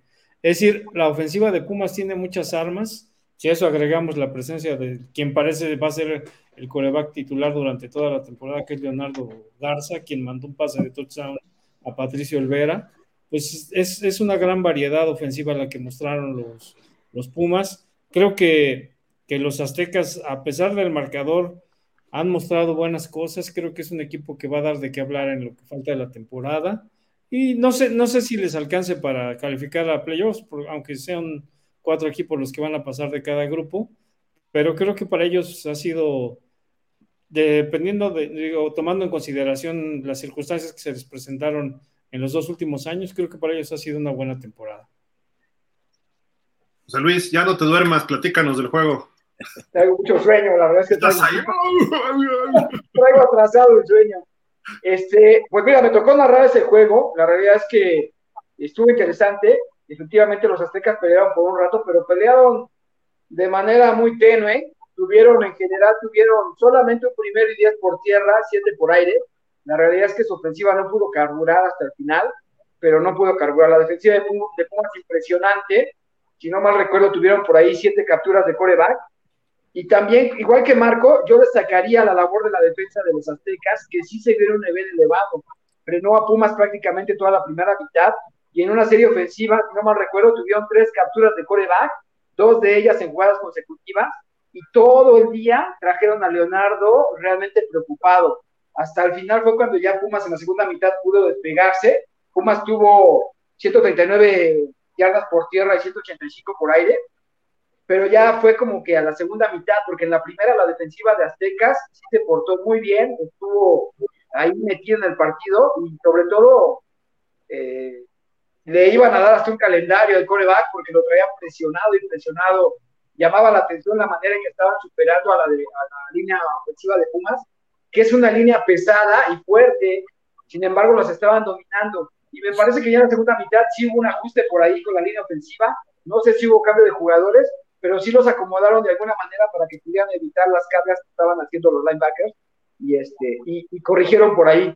Pero sí, destacaría la labor de la defensiva de los aztecas y a la ofensiva, efectivamente creo que con Patrick funciona mejor, es un coreback que tiene más visión y tiene más puntería.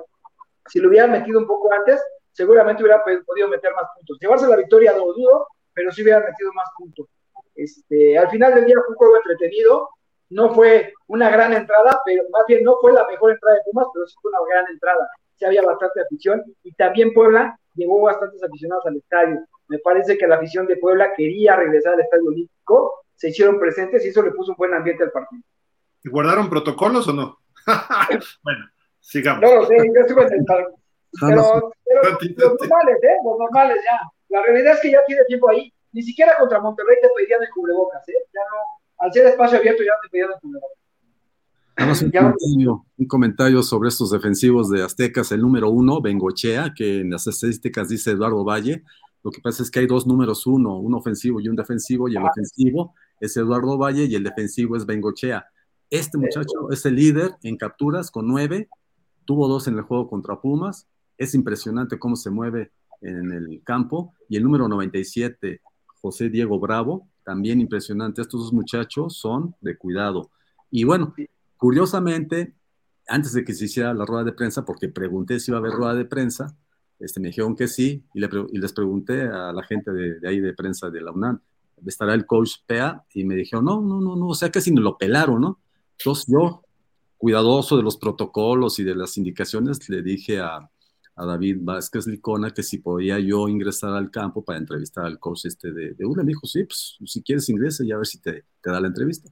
Y curiosamente fui, lo entrevisté y la gente de prensa de la universidad se acercó y me agradeció y no, te agradecemos mucho que lo hayas entrevistado. no, hombre, estaban, estaban complacidos de que haya sido el único que lo, que lo haya entrevistado después de, de terminado el juego. O sea que yo respeté los protocolos, pregunté, me dijeron que adelante, dije, bueno, pues para que después no haya problemas y afortunadamente el coach Pea me atendió cordialmente y amablemente y bueno, él comentaba de que lo que le falta a su equipo es este, concentrarse, o sea, lo que han hecho en la, semana del entrenamiento lo hacen correcto, pero llegan al día del juego y creen que se va a hacer solo lo que hicieron. Entonces, tiene eh, ahorita esa preocupación de poder trabajar a fondo con los 30 novatos que tiene el equipo y mientras eso no se dé, el equipo pues no va a ser tan consistente. Pero bueno, él está convencido de que en el juego con Monterrey van a tener una buena, una buena este, participación. Ojalá. También ahí, Santi, curioso, también tienen dos números 17 los aztecas. Uno es, es el quarterback Patrick y el otro, el otro, y yo me confundía en la narración, decía, espérame, ¿quién entró? Hasta que vimos, no, es que hay dos 17. Pero en el roster que nos dio la, eh, la Dirección de Actividades Deportivas, los dos tenían el, en el roster la S. Entonces, pues ya no sabías. En el roster que dio la UNAM, la UNAM dio roster de los dos equipos, en el de Aztecas no venían posiciones. Pues, ¿qué puedes esperar de esa dirección? Por Dios. Oye, ¿tienes que pedir permiso para entrevistar al coach rival, Santi? ¿Perdón? ¿Tienes que pedir permiso para entrevistar al coach rival? No, bueno, si ellos dicen que va a haber rueda de prensa, se supone que ya. el campo. Lo que no quieren es que pises el campo. No que no entrevistes a los rivales, que no pises el campo. No, y además se supone que va a haber una rueda de prensa, invitan a los dos coaches o a los jugadores de ambos equipos. Yo le pregunté a Licona si iban a, estar el coach de, Aztecas, me dijo que no. O sea, es más, ni siquiera se preocupaban porque estuviera. Dije, entonces no hay problema si me meto y platico con él o lo entrevisto. Dice, no, pues a ver, ojalá te vaya bien. Dije, ah, bueno, pues órale. y sí. O sea, a ver, juegan chavos de 110 kilos con tenis de tacos, eh, que hacen una presión de, contra, de fuerzas G tremendas y que desplazan pedazos de, de, pasto fácilmente, sea natural o sea artificial, lo pueden dañar. Pero no se puede meter la prensa con un zapato plano, con alguien como Santi, que puede pesar que 70, 75 kilos, delgado, y que nada más vas a ir a hacer tu trabajo.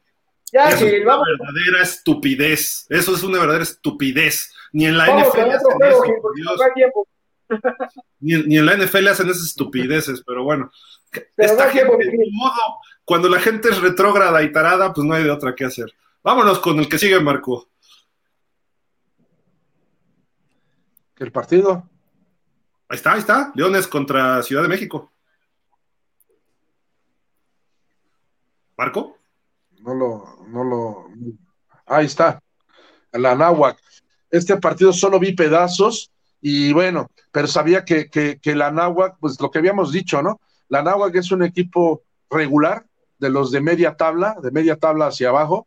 Y bueno, pues el problema este, el TEC Borregos Ciudad es el que está pagando la novatada. Entonces sí creo que, pues, puedo considerarlo, al menos lo considero el más débil de toda, de los 14 grandes. Y bueno, espero que lo, algunos dos años más y, y Tech Ciudad mejore mucho, pero sí, por el momento, yo dudo que se vaya a ir con alguna victoria en la, en la temporada.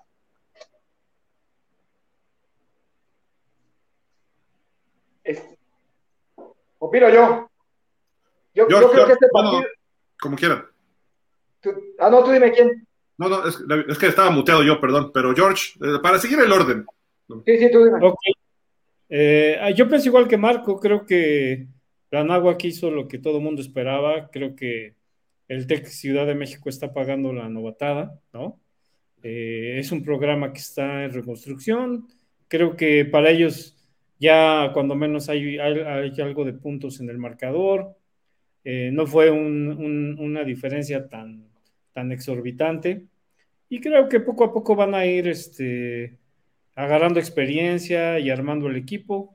La Náhuac este, pues está peleando por, por poder lograr todavía un lugar. Creo que se mantienen dentro del- de las posibilidades. Vamos a ver si les alcanza para, para llegar a postemporada.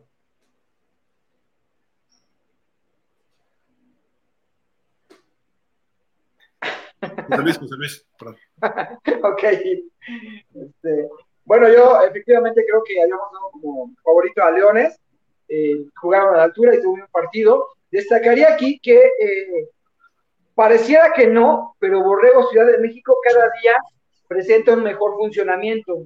Es decir, de haber sido apaleado con Pumas y demás, tuvo un, un buen, un buen resultado, tuvo, eh, sobre todo por la vía terrestre, avanzaron muy bien, tuvieron un buen avance. Leones tuvo el doble de, tuvieron por la vía terrestre el doble de yardas que, que los Leones, tuvieron ciento, 137 yardas por la vía terrestre, por 72 de Leones, y por la vía aérea, Leones tuvo casi 300 yardas, por 258 que tuvo Borregos Ciudad de México. Creo que hay que destacar que Borregos Ciudad de México es un equipo de chavo, chavo, pero que empieza a funcionar de alguna manera, y más cuando tiene un rival de menor nivel, empiezan a funcionar y me parece que eso va a repercutir de manera positiva en el ánimo de los jugadores.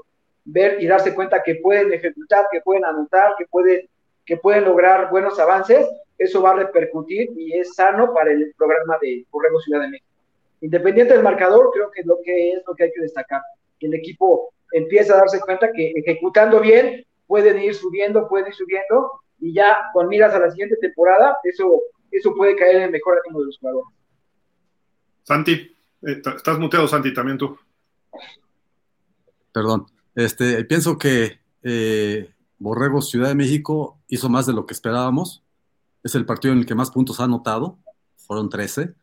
Y, curiosamente, lo que yo platicaba con el coach Montes de los Leones en el juego que tuvieron contra Pumas CU, que no ha encontrado a ese mariscal de campo que se encargue de dirigir la ofensiva del equipo. Parece ser que ya lo encontró en este muchacho Rodrigo Esquerra, número 18, quien lanzó tres pases de anotación y que en el juego contra Azteca se vio bien.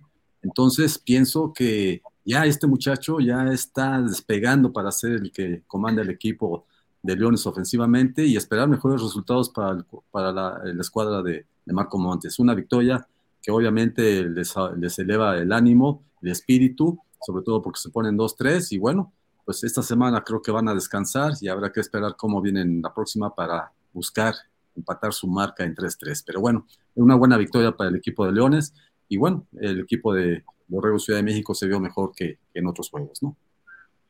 Vámonos con el que sigue. Fue el partido entre eh, Borregos Guadalajara y Pumas Zacatlán.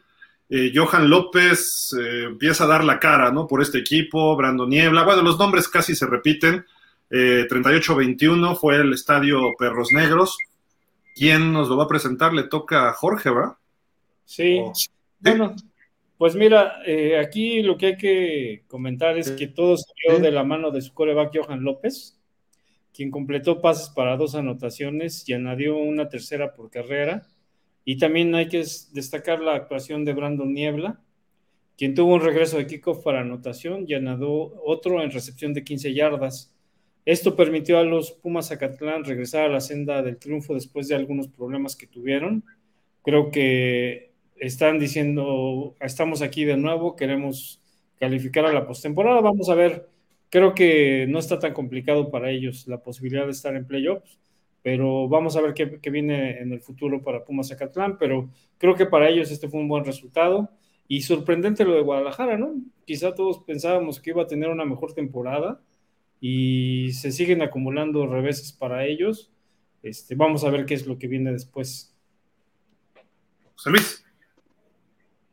Creo que es un buen triunfo para. Es un buen triunfo para. Ahora sí te tomamos bostezando. no, estaba bien desde ya. Es, un buen triunfo para, para Pumas Zacatlán. Eh, yo también creía que Guadalajara tenía que tener una mejor temporada. De hecho, yo al inicio de la temporada los marcaba como el posible caballo negro y, y no ha sido así les ha costado mucho trabajo. Eh, tal les costó trabajo este partido que, si no mal recuerdo, se fueron abajo 28-0. Pumas Zacatlán empezó ganando 28-0 y ya hasta buena más avanzada la segunda mitad, ya contra la segunda y tercera unidad. Eh, Guadalajara se acercó y al final pierde 21-38, me parece. Entonces, eh, creo que Pumas Zacatlán tuvo una victoria cómoda en el Estadio de los Perros Negros, que prácticamente es casa de Pumas, y creo que incluso yo creo en mi, en mi, forma de ver personal, es un mejor escenario para Pumas que el, que el estadio de la FES. Porque el público está más cercano, la presión para el rival es más grande y el estadio estaba lleno. La realidad es que creo que le, le sienta muy bien este, este escenario a Pumas ¿Es más grande la tribuna de Perros Negros?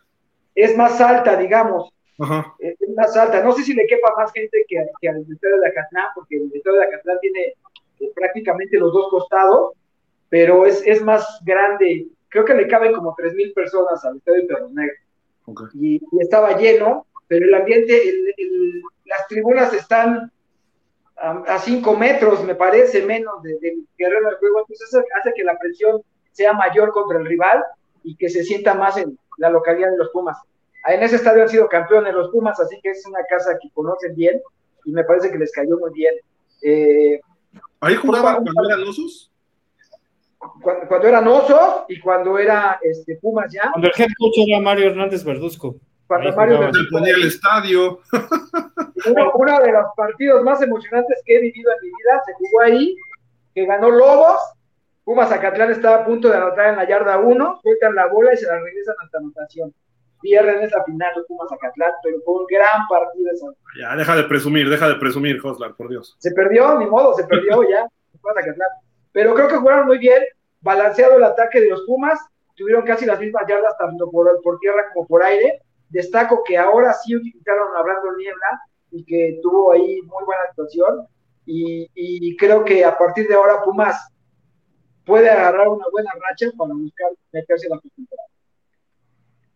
Santi. Bueno, este ya lo había dicho yo la semana pasada, si, si había un partido importante para los Pumas Acatlán, era este. De nuestro fútbol americano, ¿eh? este, este era el juego importante para Pumas Acatlán para buscar revertir las tres derrotas que llevan. Ya dio en el primer paso, hablábamos de la participación de Brandon Niebla, tuvo dos anotaciones, como que empieza a agarrar su ritmo. Y bueno, la confianza de Johan López como mariscal de campo del equipo de Horacio García, que se vio bien, anotó un touchdown y lanzó estos pases, tres pases de anotación. Y bueno, Eh, eh, eh, ahora hay que, hay que ver el juego del próximo viernes allá en Toluca. No va a ser fácil, no va a ser fácil, pero pienso que es una inyección de, de fortaleza para el equipo de Pumas para seguir buscando esa posibilidad de meterse a los playoffs. Y bueno, lo importante es esta victoria y dieron ese, ese, ese primer paso. ¿Todavía le crees a los potros este Santi? Pues mira, este, yo esperaba más, yo esperaba que Borregos eh, SEM le fuera a dar un marcador más abultado, pero no, hasta el tercer cuarto iban 10-7 y eso que habla bien de que la defensiva de Potros, como ya lo señaló Jorge, este, pues está, este es un equipo difícil de, de superar, este, por lo menos eh, es aguerrido, es peleador, no se da por vencido, busca la jugada hasta el último momento y viendo cómo va la situación con Pumas Acatlán, de que vienen alejando o dejando atrás esa situación de haber perdido tres encuentros, bueno, pues lo hace un poco peligroso para las aspiraciones del coach García. No sé si Marco ande por ahí, está como friseado. Marco, ¿nos escuchas? Se fue a ver en Sky. Pusieron un programa de Sky. Se fue a ver. Va a aprovechar que está en Sky y se fue a ver un programa. En, lo que regresa Marco, pues vámonos al último partido o quieren hablar algo más de Acatlán.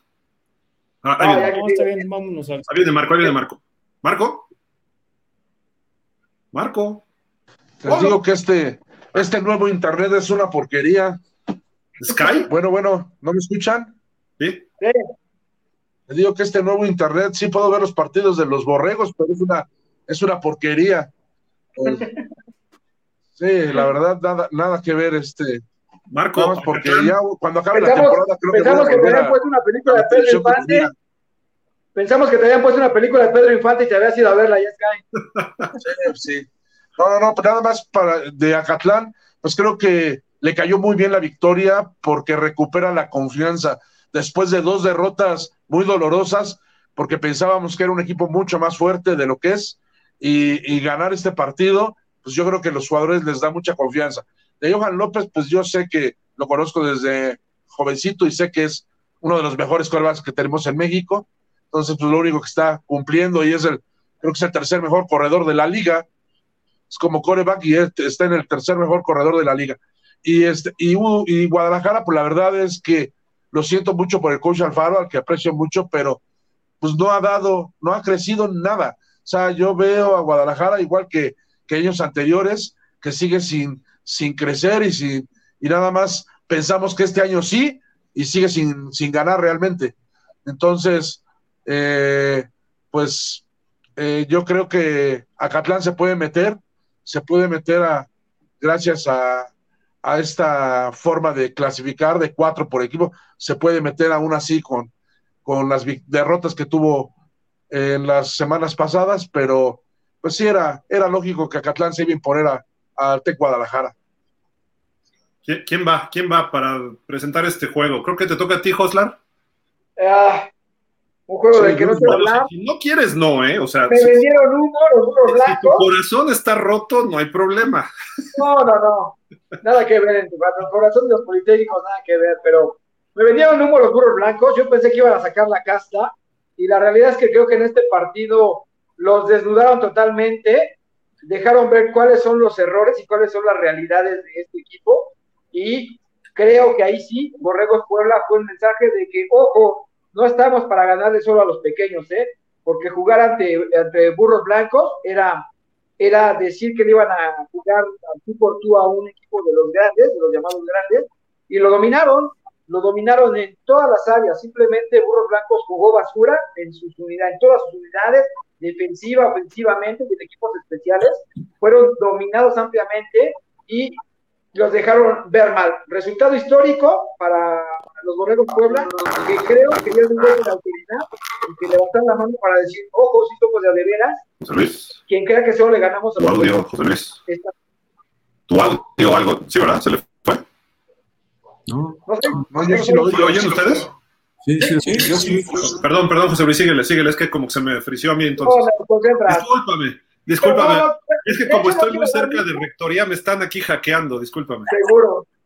No, no quiero contar mucho, pero sí creo que eh, Borrego Puebla demostró que es un equipo de verdad y que, y que dejó, hizo ver muy mal a los burros blancos que a partir de ahora van a tener un, fin, un cierre de temporada muy complicado porque el estado de ánimo se va a ir para abajo en ese equipo. Me parece que van a empezar con conflictos internos serios, serios los conflictos internos eh, ahí en Burros Blancos, y por el contrario, contrario, Borregos Puebla anímicamente se va para arriba. Oye, el gran coreback que tienen los burros no pudo meter ni un punto. ¿Qué pasó de Joslar? No hacer nada, o sea, los evidenciaron con todo, jugaron con ellos, y ahí literalmente. ¿Cómo nada? Volvió a, le hicieron otras dos intercepciones, y es el líder, nueve intercepciones en la temporada. Tres intercepciones. ¿Tres en el, el, sábado? Y una fue para un pick six. No, pero la tercera, la tercera fue al otro coreback. Eh, solo dos fueron a él y la tercera fue a, este, al número 12. bueno, Pero de, las dos solo hubo un pick six. O sea, uno fue 66 yardas por tierra, unos blancos y solo 114 por aire. Impresionante. Borregos Puebla, déjame, te digo, tuvo 178 por tierra y 459 yardas por aire. No, bueno. O sea, vapuleado a los burros blancos por todos lados. ¿Dónde estás, Coach Black? Ah, en Barcelona, perdón. Sí. Santi. No, pues eh, lamentable lo que le sucedió a Burros Blancos allá en Puebla. Un resultado muy vergonzoso porque 51 puntos sin respuesta. Yo creo que no lo habían tenido quién sabe desde que hace, hace cuánto tiempo. Y lo peor del caso es que los dejan en cero. O sea, un equipo que había, se había mostrado aguerrido, un equipo que aunque los resultados que sacó de victoria fueron apretados y por errores, de todas maneras lo hacíamos un equipo más competitivo, pero este resultado sí es, es, es, lamentable que se haya dado al interior de, de los, de los eh, burros blancos y sobre todo, eh, eh, lo único rescatable quizás es la, la labor del número uno, Canchola, que es el líder tacleador de la liga, con 38 a su favor yo creo que es lo único rescatable porque de allá en fuera no hubo nada que... Ah, y quizás también lo que hizo Julio César Hurtado, que de las 66 yardas que señala José Luis, 65 fueron de él. Así que imagínense el dominio, el dominio defensivo de los Borregos Puebla y, e impresionante el trabajo que viene desarrollando el coach Fisher para tener a este equipo en el lugar que lo tiene como líder de su grupo. Y bueno, también, repito, la labor que viene desarrollando Víctor Andrés Puentes, el coreback número 5 de Borregos, cuatro pases de anotación, y la labor también de su eh, eh, cornerback, el número 29, Eric Andrade, que es el líder e interceptor de la liga con seis, y además el pateador de, lugar en puntos extras y goles de campo. Entonces, es un equipo que ya demostró que puede ser competitivo, y bueno, pues ahora habrá que verlo en su gran prueba como visitante y ante los auténticos Tigres. Pero bueno, el resultado ahí está y contundente. Y desnudando al, coach Agustín López en la estrategia utilizada para afrontar este encuentro. Así que, pues ahí, yo creo que ya no hay más palabras que decir. ¿Sabes qué? yo, creo que les pesó, yo creo que les pesó viajar en camión a Puebla. Les pesó viajar en camión a Puebla. En avión. Yo, sí, yo creo que ahí fue la clave. Empezó a viajar en camión sola. Pero sí subes y bajas, ¿no? Ahí por Río Frío. Sí. Marco, te veo muy sonriente. Y perdieron no, no, yo, este, sí, la verdad lo siento muchísimo por, por la afición, por la afición de Burros Blancos, porque además viajó a Puebla y fue bastante, eh, por los jugadores, que tienen excelentes jugadores, la verdad es que Burros Blancos con otro coach sería un equipo totalmente distinto. Entonces, lo siento por los jugadores, conozco a muchos y sé de la calidad que tienen, no solo Canchola. Hay este, ahora también hay que mencionar que el número 7, que participa muchísimo en las, en, las tacleadas, no pudo jugar porque salió conmocionado en el último partido. El número 13, este García, que, que es el segundo en, interceptor de la liga, tampoco participó, que su receptor, el número 81, Manlio, que es tal vez el mejor receptor de burros blancos, está lastimado de un hombro. Entonces, también pesaron esas, esas ausencias, aunque no para ese 51-0. Y lo que sí es que hay que darle su mérito a Puebla. Puebla es tercer partido y tercera blanqueada. Muchos decían, es que no han enfrentado a buenos. Bueno, pues ya van tres partidos, tres blanqueadas. Entonces, su defensa de que es buena, es buena La vamos a ver ahora contra auténticos, que yo creo la mejor ofensa contra la mejor defensa, si lo vemos así, porque en números tal vez Puebla es número uno y número uno, pero realmente sabemos que los dos equipos de Monterrey y Pumas de CEU tienen las mejores ofensivas de, de, la Liga y Águilas Blancas. ¿no? Esas cuatro ofensivas yo creo que son muy buenas y habría que verlas contra un equipo como Puebla que ha demostrado ser la mejor defensa. Entonces va a estar muy interesante el partido contra auténticos, pero la verdad es que Puebla pues demostró que, y sabemos cómo es Fischer, Fischer si puede meter 100, te va a meter 100, nunca se va a quedar con, entonces él siguió, siguió y, y acabó vapuleando 51-0, que yo creo que nunca en la vida le habían metido un 51-0 a Burros Blancos. Falta George, ¿verdad? George. Pues mira, a mí me parece que Borregos Puebla se ha confirmado como un equipo. Es, entiendo que la defensiva sí ha, sido algo sobresaliente, pero a mí me parece que es un equipo muy balanceado, ¿no? La defensiva, pues, siete puntos en contra que les anotó el Borregos Guadalajara, de ahí en más no han recibido puntos, pero además cuenta con Eric Andrade, que como ya dijo Santiago, es el líder en intercepciones de la conferencia con seis. Y en este juego consiguió dos. La tercera fue por conducto de Marco Luengas, el 19, quien la convirtió en pick six al regresar las 30 yardas a las diagonales. Pero del lado del ataque, no solo Víctor Puentes, que completó cuatro pases touchdown, también tuvieron en el ataque terrestre a Fernando Mayen, quien corrió para más de 100 yardas. O sea, es, es un equipo muy balanceado. Los dos hermanos. Sí, Jorge, gruesos. Hay dos hermanos Mayen y los dos son muy buenos corredores. Sí, sí, la verdad es que vamos a ver qué es lo que, lo que viene, pero si hacemos un recuento, los, los borregos Puebla tienen un promedio de 39.75 puntos por juego. Es decir, su defensiva juega muy bien, pero su ofensiva no se queda atrás. Yo creo que son un equipo muy balanceado, que quien piense que solamente son defensiva, pues va a estar muy equivocado. Y me parece que el sinodal que tienen este viernes en Monterrey va a ser muy importante. Ya vimos que, que el coach Eric Fisher estaba solicitando que hubiera arbitraje que no fuera de Monterrey. Finalmente le salía muy caro llevar árbitros de otro lugar y va a tener que ser arbitraje de Monterrey el que va ¿Cuánto sale eso? A ver, que nos pidan. ¿Quién sabe? Aquí hacemos cooperación. Pero, pero pues tienes que pagarles a toda la planilla, hotel, este, comidas, avión, etcétera. Entonces, pues yo me imagino que sí es una inversión fuerte, ¿no? No, pero los traemos de Texas, árbitros de Texas. Pues te, peor te sale la cosa porque hay que pagarles en dólares. Entonces, está de mal la cosa. Pero creo que, que el que Borregos Puebla es un equipo que no podemos decir que sea sorpresa ya. Es un equipo que ha mostrado que tiene argumentos para pelear el campeonato a quien se le ponga enfrente y no dudo que este viernes sea una prueba muy, muy importante para ellos ante un equipo que también ha mostrado muy buenas cosas, que tienen al líder corredor de la conferencia en Axel Montini. Vamos a ver cuál es el equipo que prevalece, ¿no? Pero creo que pinta para que sea un gran juego este viernes. A mí me parece que va a ser el mejor juego de la jornada el de este viernes. Totalmente, y más que las blancas van a barrer a los Pumas. Entonces... Oye, yo nada más ahí, yo, sí. este, adelante, adelante. Un dato que nos dice qué tan contundente es Puebla, de acuerdo a las estadísticas oficiales, eh, Burros Blancos tuvo 56 ya eh, jugadas ofensivas y Borregos Puebla tuvo 61, es decir, solo 5 jugadas más a la ofensiva sin embargo, Puebla tiene 51 puntos, y Burros Blancos tuvo cero. Pero hubo Eso un también, ¿no? ¿No? Hubo un pick six, ¿no? Dicen. Sí.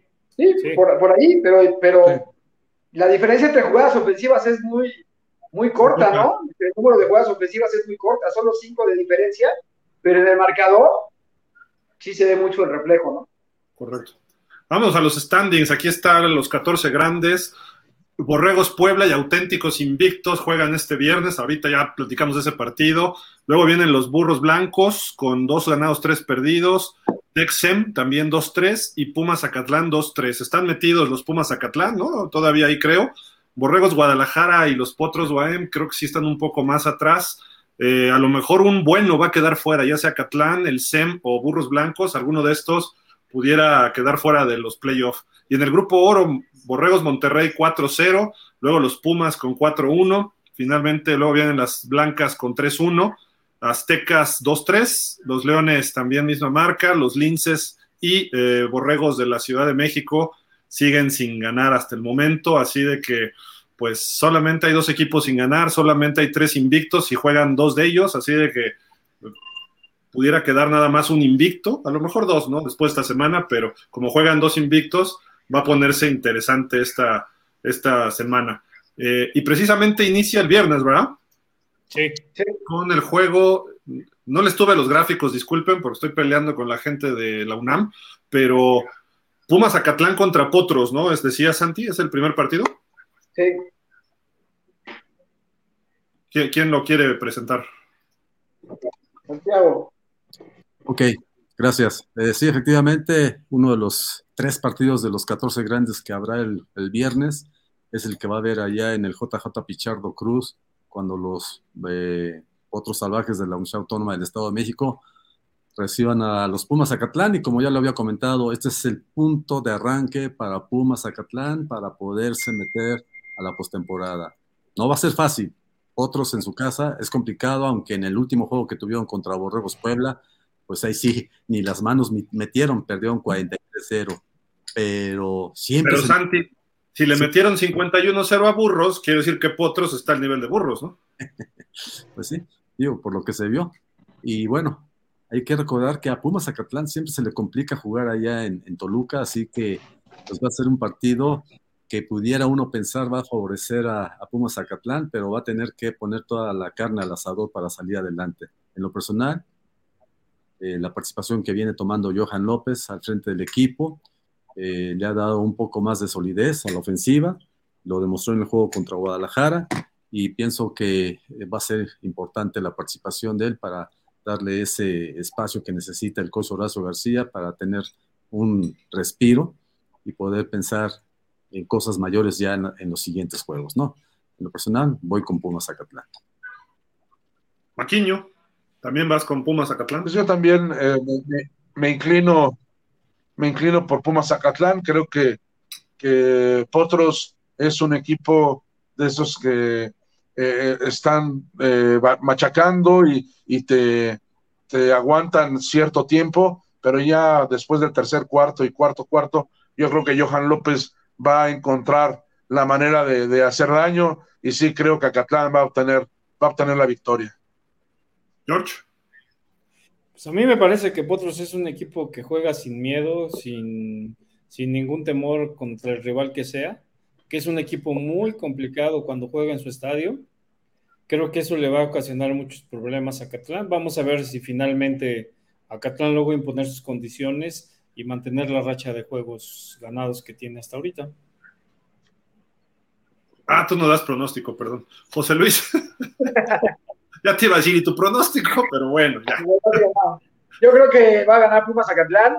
Creo que Potros va a pelear al principio del partido y por ahí en algún lapso de la segunda mitad, pero no le va a alcanzar. Pumas Acatlán va con este nuevo impulso que trae. Me parece que que va a salir avante en este partido y se va a meter lleno la clasificación para la postemporada. No le veo gran, gran problema para que Puma saque, saque la victoria en este partido. Creo que a Catlán, yo me uno a, la, a, todos en ese sentido, menos a, a, Jorge, que Jorge no da pronósticos. Pero bueno, lo que era antes, pues finales constantes, ¿no? Y creo que fue la última de Conadeip, Aztecas visitando a Borregos Monterrey el viernes también, Santi. Siete y media, ¿verdad? Sí, efectivamente, a las siete y media es el otro de los partidos de viernes de los 14 grandes. Y bueno, este, yo vi muy optimista al coach Pea de los Aztecas. Me decía que esos juegos siempre son lindos, ¿verdad? Porque hay mucha rivalidad entre ambas escuadras, pero viendo eh, lo que han mostrado, bueno, lo que, eh, viendo el récord que tiene ahorita Aztecas, que son dos ganados, tres perdidos, se le va a complicar ir con el equipo invicto y el líder del, grupo oro. Entonces, yo pienso que eh, la última vez que se enfrentaron fue en la final del 2019 de la CONADEP, en donde pues, los borregos se llevaron el triunfo de manera contundente clara, sin objeción alguna. Y bueno, viendo ahorita el estado anímico en que están los borregos Monterrey después de superar el clásico, bueno, no el clásico, el juego contra las Águilas Blancas, y, y ver que los aztecas vienen de una derrota como visitantes ante los Pumas CU, pues puede uno pensar que el resultado será favorable para Borregos Monterrey, que en lo personal estoy casi convencido que así será. Así que no creo que el equipo de Aztecas pueda salir, tenga alternativas de, de triunfo y me voy con el equipo de Carlos Altamirano. ¿Qué será, Marco? ¿En dos años los aztecas serán contendientes o el año que entra? Pero este año contra el TEC puede que todavía no, ¿verdad? No, yo, yo creo que dos años, dos años más, yo creo que sí, la UDLA va a ser otra, otra vez tal vez ya dar inicio de lo que fue, ¿no? O sea, pero un equipo que le puede ganar a cualquiera, yo creo que en dos años. Eh, este viernes, pues yo creo que van a, van a, va a ser un poco parecido a lo de contra Pumas. O sea, sí creo que va a ser una derrota contundente a favor de Borregos Monterrey y este y que bueno, va a pelear su defensa porque es, tiene una muy buena defensa la UDLA, pero yo veo el primero máximo, el segundo cuarto que aguanten y después creo que Monterrey va a ganar con claridad. Por, por lo menos más de 10 puntos. ¿Qué te gusta, George, de este juego? Pues fíjate que aquí lo interesante, creo yo, es que el coach Pia es discípulo del coach Fisher. Vamos a ver si, si tiene algo de esa experiencia que tuvieron jugando contra Borregos Monterrey, si la puede aplicar en este juego. Me imagino que algo, algo habrá aprendido durante los años que estuvo trabajando con él. Pero como, como todos han comentado, creo que sin lugar a dudas, este, pues pareciera que el TEC de Monterrey está encaminado a, ser el ganador en este juego. Vamos a ver qué argumentos presentan los aztecas para evitar que así sea, aunque por lo que hemos visto en la temporada, pues parece ser que Monterrey es un equipo superior a los aztecas en este momento. Ojalá, vamos a ver si, si logran hacer que ese argumento prevalezca el, el próximo, ¿es el viernes o es el sábado? El viernes. Viernes 7.30, según tengo entendido. Ah, entonces sí lo va a poder ver Marco. Marco, Yo invítanos. también- Yo también tengo Skype. Comparte Ah, tu. Skype, no seas gacho. No, pero el internet es una porquería. Nada más la Por televisión vale la pena. Le vamos a pedir a Ernesto Roa que nos haga la crónica como lo hizo en el juego contra. Saludos, Ernesto. Oye, estaba jugada jugada casi, qué bárbaro, ¿no? Eh, no De ahí podríamos sacar la crónica, pero bueno. Eh, José Luis, ¿cuánto le das al que gana sobre Creo Aztecas? que ahí no hay, creo que no hay este que descubrir el negro. También creo que Aztecas va a perder con Borregos Monterrey.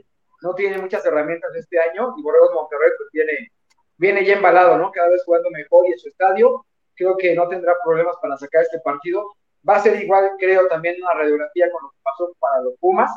Es un buen reto para la defensiva de Aztecas, que seguirá adquiriendo experiencia para los siguientes años. Es un buen reto para esta defensiva, pero creo que no, no van a poder dar la sorpresa y ganar a los Borregos Monterrey, que van a seguir invictos. Pues yo voy con el Tec. El Tec. Creo que Aztecas va a jugar bien un rato, pero sí va a ser difícil allá. Si fuera en, en Cholula, todavía creo que sería un poquito distinto, pero siendo allá el Tec de repente a medio gas saca los partidos, etcétera, y se está guardando para los momentos fuertes todavía este equipo, porque creo que el Tec todavía puede dar mucho más, ¿eh? No, no lo hemos visto al full, o está quedando a deber, ¿no? ¿Está creciendo, Santi? Siempre va de menos a más, acuérdate. Sí. Así es, así es como inicia Borregos. Empieza flojo y así, así, así, así, hasta llegar al máximo. ¿no? Correcto. El viernes juegan, ¿quién más? Pues el clásico, el juego esperado, ¿no? Auténticos contra Puebla. Ah, correcto, correcto, sí, sí, sí, perdón. De Borregos Puebla, Puebla. es a las 7 allá en el Gaspar Más. Eh, digo, pues creo que es el partido de la semana por donde se le vea, ¿no? Eh, obviamente llaman la atención Azteca Aztec, obviamente Águilas Blancas Pumas, pero este juego, como llegan los dos equipos, híjole, está, está fenomenal, Santi. No sé tú qué, qué, qué podemos destacar y esos corredores de auténticos, cómo están corriendo el balón. Y ya hablaban de la defensiva de Puebla, ¿no? Sí, definitivamente es el juego de la semana, porque son dos equipos invictos. llama la atención lo que viene desarrollando Puebla, tres blanqueadas en cuatro juegos. Y bueno, este, Auténticos Tigres, pues es el equipo también que está nominado a ser de los candidatos a buscar el título. Y bueno, en su casa siempre será difícil, pocos equipos son capaces de derrotarlo ahí.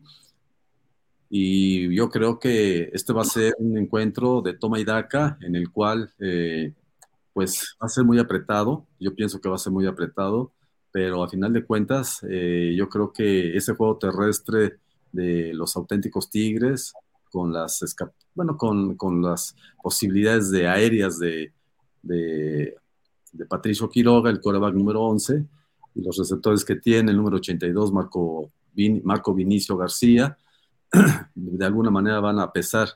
Y bueno, la línea ofensiva que tiene el equipo de, auténticos Tigres es una línea grande, pesada, que es lo que de lo cual está orgulloso el coach eh, Toño Zamora y, espera más de esta para poder decidir los encuentros. Así que eh, yo apoyado en esa circunstancia, pienso que se le va a acabar el invicto a Puebla y Auténticos Tigres va a salir adelante. No sé, es, va, a ser, un partido muy difícil, muy apretado, pero creo que Auténticos debe ser, debe ser ganador. Ya se nos perdió ahí Marco, Jorge. Sí, pues yo coincido contigo, Santiago. Va a ser un juego muy, muy complicado. Este, es cierto que, Auténticos tiene al, mejor corredor en, en, su backfield, que tiene muy buenos corredores, pero Fíjate que aunque la línea ofensiva de Tigres es, grande, yo vi una línea defensiva de Borregos Puebla también muy grande. ¿eh? Me parece que tienen linieros muy grandes y que ha sido clave en el desempeño de la defensiva este año. Entonces, por un lado vamos a tener ese duelo para ver si el ataque terrestre de Tigres puede hacer algo contra una defensiva que ha, ha cedido muy poco en ese rubro este año, que es la de Borregos Puebla. Y por el otro lado, vamos a ver si ese balance ofensivo que tienen los Borregos Puebla le puede hacer daño a la defensiva de, los auténticos Tigres. Creo que van a ser dos duelos magníficos que vamos a ver en el emparrillado y lo único que podemos esperar es un gran juego. Creo que está sumamente muy, muy parejo, muy nivelado. No sé si la calidad del local de, los auténticos pudiera definir algo, ¿no? Hemos visto que ya está llegando mucha gente también a ver sus juegos. No sé si eso vaya a apoyar, a servir para que los auténticos puedan tener ahí un extra, pero de que va a ser un gran juego, creo que va a ser. Yo, yo no dudo que sea el mejor de la semana. Marco, te los fuiste. Sí, pero ya, ya regresé. Te digo que este internet está horrible. Eh, pues yo no creo que sea el partido de la semana, más bien es el partido del viernes, el mejor partido del viernes y va a haber otro que va a ser el mejor partido del sábado. Este, pero la verdad es que es muy interesante ver ese partido, porque yo a, Tigres no lo veo tan fuerte eh, al, en el aire. O sea, su ataque terrestre es lo peligroso. Si logra la defensa de Puebla, logra contener las carreras y va a obligar a lanzar a Tigres, que no es su fuerte, y, el perímetro eh, comandado por Andrade, de Puebla es muy peligroso para, o sea, eh, tenemos al líder interceptor de la liga y bien podría hacer ahí su volver a interceptar. Entonces, sí, este, creo que va a ser, va a ser un gran partido, muy, muy cerrado, más cerrado de lo que muchos pensarían, porque yo creo que Tigres en el papel sale como favorito, pero yo a mí no, la verdad, no me sorprendería que Puebla, porque tiene las bases, es decir, tiene un gran perímetro y tiene una buena defensa contra la carrera.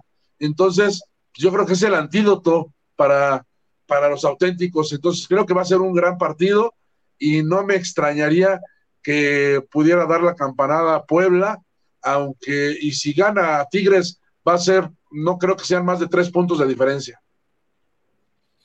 A mí me encanta este equipo de Puebla, pero creo que los dos mejores equipos, desde mi punto de vista, es Auténticos y Borregos.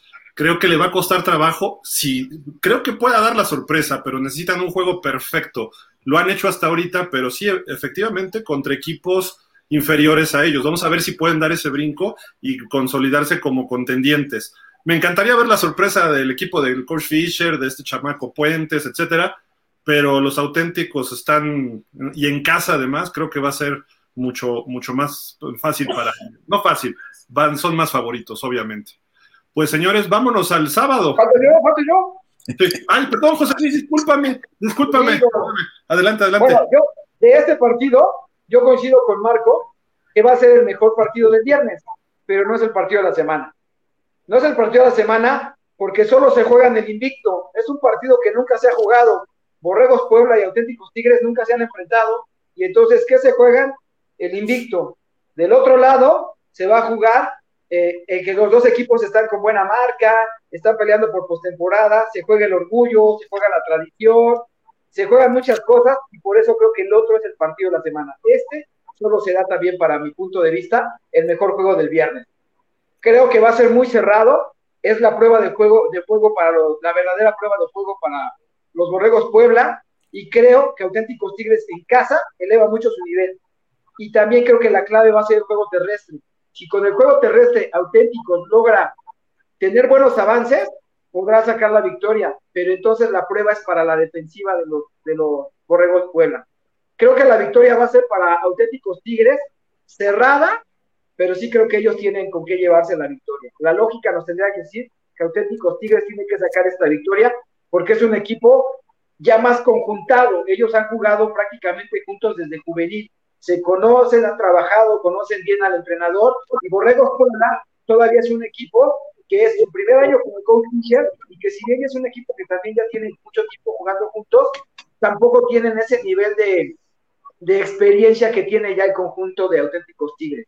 Y entonces sí veo que este partido lo pueden ganar los auténticos Tigres. Creo que va a ser la mejor entrada del año del aficionado. Ojalá ya sea, porque hace falta que la afición reque apoye a los auténticos.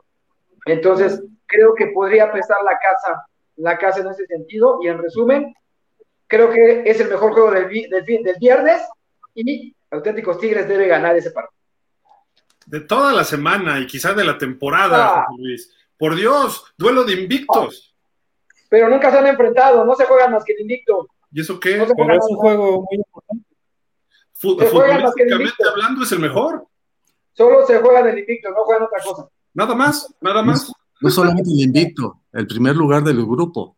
Mm, nada más, no juegan otra cosa. Nada más. Del otro lado sí se juega la mística, la tradición. La mística con esos directivos que tienen en Pumas, te lo creo por el poli. Perdió eso hace seis años que llegó el licenciado Fernández Varela. la, mística del poli, mis respetos, Águilas Blancas, lo que está haciendo el coach Zárate, ahora con el coach Sandoval al frente. La UNAM se ha perdido por completo. Canales por está que esté, eso sí, por invicto que esté, la pasión de los jugadores, vas a ver que va a ser mucho mejor. No, de acuerdo, en el campo la pasión, pero ¿tú no crees que le eche pasión a auténticos? ¿No va a ser igual? Ah, ¿no? ¿Va a ser No, no, superior? sí, Estoy de acuerdo, No. va a ser superior. No. Inclusive, yo te podría asegurar que va a haber muchísima más pasión cuando jueguen contra Borrego Monterrey que este juego de La pasión estás hablando de la tribuna, no, No, del campo de juego. jugadores, De los jugadores. Si no juegas con pasión no sirves, entonces que se vayan todos. No lo sé. Pero Aunque sean otros. El fútbol es pasión. Lo que pasa es que tú estás hablando del ambiente que genera las porras de No, yo poli- estoy hablando de dentro del campo. la tradición de los huevos. de. Por cierto, la última vez que jugaron en CEU fue una semifinal, ¿no? Y creo que ganó Águilas Blancas, ¿no? Sí, 15-10, si no mal recuerdo, 15-10, 2019. Y después le robaron la final a las Blancas. Si no mal recuerdo, el, el registro desde que Pumas regresó a ser Pumas en 98, que es de 19 triunfos para Pumas, solo 7 para Águilas Blancas. ¿O no, Marco? ¿No le robaron la final ahí en el estadio este, de Ciudad de los Deportes? Oye, pero hay que recordar que Enrique Zárate le ha ganado dos veces a Pumas en CU, ¿eh? En su primer ¿Eh? año le ganó No, en CU. no recuerdo, yo solo sé que el campeón del 2019 era Burros Blancos. Fue Burros Blancos. Ya lo, lo hemos hablado mucho. ok. Pues bueno, partidas. Zárate, Zárate le ganó a Otto y, y a Félix, ¿no? Así es. Pues hoy fue la presentación que no fuimos convocados porque pues hay, hay eh, protocolos COVID, ahí están los, los cascos muy bonitos en el Estadio Olímpico de CEU, la foto de los coaches y capitanes, Por cierto, qué bárbaro, cómo está jugando Parellón, ¿eh? sin duda alguna. Eh, creo que es un súper jugadorazo. Eh, pues ahora sí ya vamos a analizar el juego, ¿no? Del sábado a las 11 en CU. Si quieren boletos, tienen que ir a Ticketmaster, ¿no? Me parece. Ticketmaster y actividades deportivas. Pero no el do sábado, el sábado no. No, no va a haber boletos en la taquilla, no va a haber. Hasta el viernes. Vamos. A diferencia de los juegos anteriores donde sí había taquilla en el estadio, para este partido no va a haber. A mí me parece una buena medida porque evitas que vaya mucha gente que no vaya a tener acceso al, juego. Entonces, creo que es una buena medida que compres antes el Ticketmaster o en actividades deportivas. Sí, en horario de 9 a 3 y de 5 a 7. 9 a 3, 9 de la mañana. los en Ticketmaster, no vayan a actividades deportivas, no se les vaya a pegar ahí lo, lo nefasto, ¿no? Pero bueno, este, Santi, preséntanos el partido porque es un juegazo. Bueno, mm, inicio yo si gustas, pero bueno, si no quieres, ¿no? estos enfrentamientos entre Águilas Blancas y, Pumas, CU, pues obviamente apasiona a la, comunidad universitaria y a la comunidad politécnica y por todo lo que arrastra en su historia. Obviamente, pues el clásico de clásicos poli, eh, burros blancos del poli contra Pumas de universidad, pues no se ha jugado desde hace un buen rato y nos conformamos con este encuentro. Entonces, pues yo pienso que es un partido que también, en lo personal, pienso que la moneda está en el aire. Aquí vamos a ver a la defensiva de Pumas, a su cuerpo de apoyadores y linieros eh, defensivos y también el perímetro que ha tenido buena participación con el número 17, Patricio, no recuerdo su apellido, que lleva tres intercepciones. Y, pienso que va a ser un buen, eh, eh, una buena prueba de fuego el poder contener el ataque aéreo de, de Mike Patiño y sobre todo la presión que va a sentir él para poder conectarse con sus receptores. Entonces, aquí la línea ofensiva de Águilas Blancas, pues deberá tener mucho cuidado y deberá de contener las maniobras que van a hacer los apoyadores y los niñeros para poderle meter presión a, Mike Patiño y entorpecer esa labor que lo ha caracterizado hasta, hasta la temporada. Y bueno, yo la moneda está en el aire. Yo creo que si Águilas Blancas, yo creo que una buena oportunidad tienen Águilas Blancas de salir adelante en este encuentro, así como Pumas. Pero bueno, ya sabemos que en un clásico Águilas Blancas contra Pumas puede pasar cualquier cosa. Y híjole, la verdad, yo siento eh, que por su localía Pumas CU debe salir adelante, ¿no? Pero bueno, ya sabemos que Enrique Zárate ha tenido dos victorias contra Pumas ahí en CU y bueno, una tercera no le caería mal y sobre todo poder levantar el espíritu de esa derrota que tuvieron en Monterrey y para decir que aquí estamos presentes para ir en busca del campeonato. Y sobre todo, el ganarle a Pumas CU en CU, pues, ¿qué significa? La localía en, los, este, en los playoffs. Así que este, este juego tiene muchas aristas, tiene muchos puntos que, que, que pelear, que disputar, pero bueno, yo me inclino por Pumas CU. Mira, está interesante porque, digo, Monterrey se ve difícil que pierda, ¿no? Esta semana. Entonces están disputando el segundo lugar del grupo oro prácticamente entre Águilas Blancas y Pumas. Más que el ambiente y todo, la posición va a ser vital. ¿Por qué? Porque tendrías la ventaja de una semifinal quizá en casa, no sé, no, serían las semifinales nada más los número uno potencialmente, pero vas a tener un juego en casa si eres el número dos en cuartos de final. Así de que es muy importante este juego porque se pueden, digo, van cruzados, ¿no? Pero eh, si se encuentran también en algún momento, la casa va, va, a valer. Entonces las águilas blancas, ajá. Puede ser en cuartos de, final y en semifinal. No, porque en cuartos es cruzado, ¿no? De grupos, ¿no? Sí, obviamente dependerá, por ejemplo, en, los cuartos de final se enfrenta el uno eh, del, mismo grupo, se, se, enfrenta el uno contra el cuatro y el dos contra el tres. En las semifinales se enfrenta el uno de un grupo y el dos del otro grupo. Y Por ejemplo, ahorita, ¿cómo sería, Santi? Sería Puebla contra Aztecas, ¿no? Tigres contra Blancas. No, Puebla no, en cuartos de final. Burros Pumas. Ya Puebla recibiría a SEM y Tigres recibiría. Del mismo grupo, son del mismo grupo. Sí, del mismo grupo, en el grupo azul. Los cuartos ah, de Puebla contra SEM. Cruzan en semifinales. En semifinales ya se cruzan. Y en semifinales se cruzan. O sea, son semifinales de grupo y luego semifinales de, de conferencia. y dependerá quién, es, quién está mejor ubicado, si el número uno de un grupo o el número dos del otro grupo para determinar la, localidad, ¿no? Entonces todavía es un poco difícil. Entonces sí se pueden ver en semifinales de grupo. Claro. Se juega mucho este, en este partido, ¿eh? Marco, ¿por qué va a ganar las Águilas Blancas? es, es que está muy interesante, está muy parejo. Yo creo que la diferencia puede ser la línea ofensiva de Pumas. Si se recupera su número 58, eh, que es su mejor liniero, salió lastimado contra, contra la UDLA, y la verdad es que es el único que yo veo que pueda contener al 91 de las Águilas Blancas, porque ese jugador 91 de las Águilas Blancas es un dolor de cabeza para los quarterbacks y contra este contra Borregos estuvo encima y encima del coreback. Entonces, yo creo que la clave puede ser la línea ofensiva de Pumas. de los demás, pues no, no tengo duda que va a estar, está muy parejo. Sabemos que el juego va a ser la ofensa de Águilas Blancas, que es muy explosiva, contra la defensa de Pumas. Ese yo creo que es el duelo, ¿no? Que estamos esperando. Pero sí creo que la línea ofensiva de Pumas, si puede contener a la defensa de Águilas Blancas, pudiera ser una diferencia. Y si le empiezan a llegar a, Garza, yo creo que, este, que, se puede, puede dar ahí la, la, la sorpresa del lado de las blancas, que bueno, ya realmente sorpresa no, porque pocas veces creo que han llegado tan parejos los equipos. este, este partido realmente están muy parejos los dos.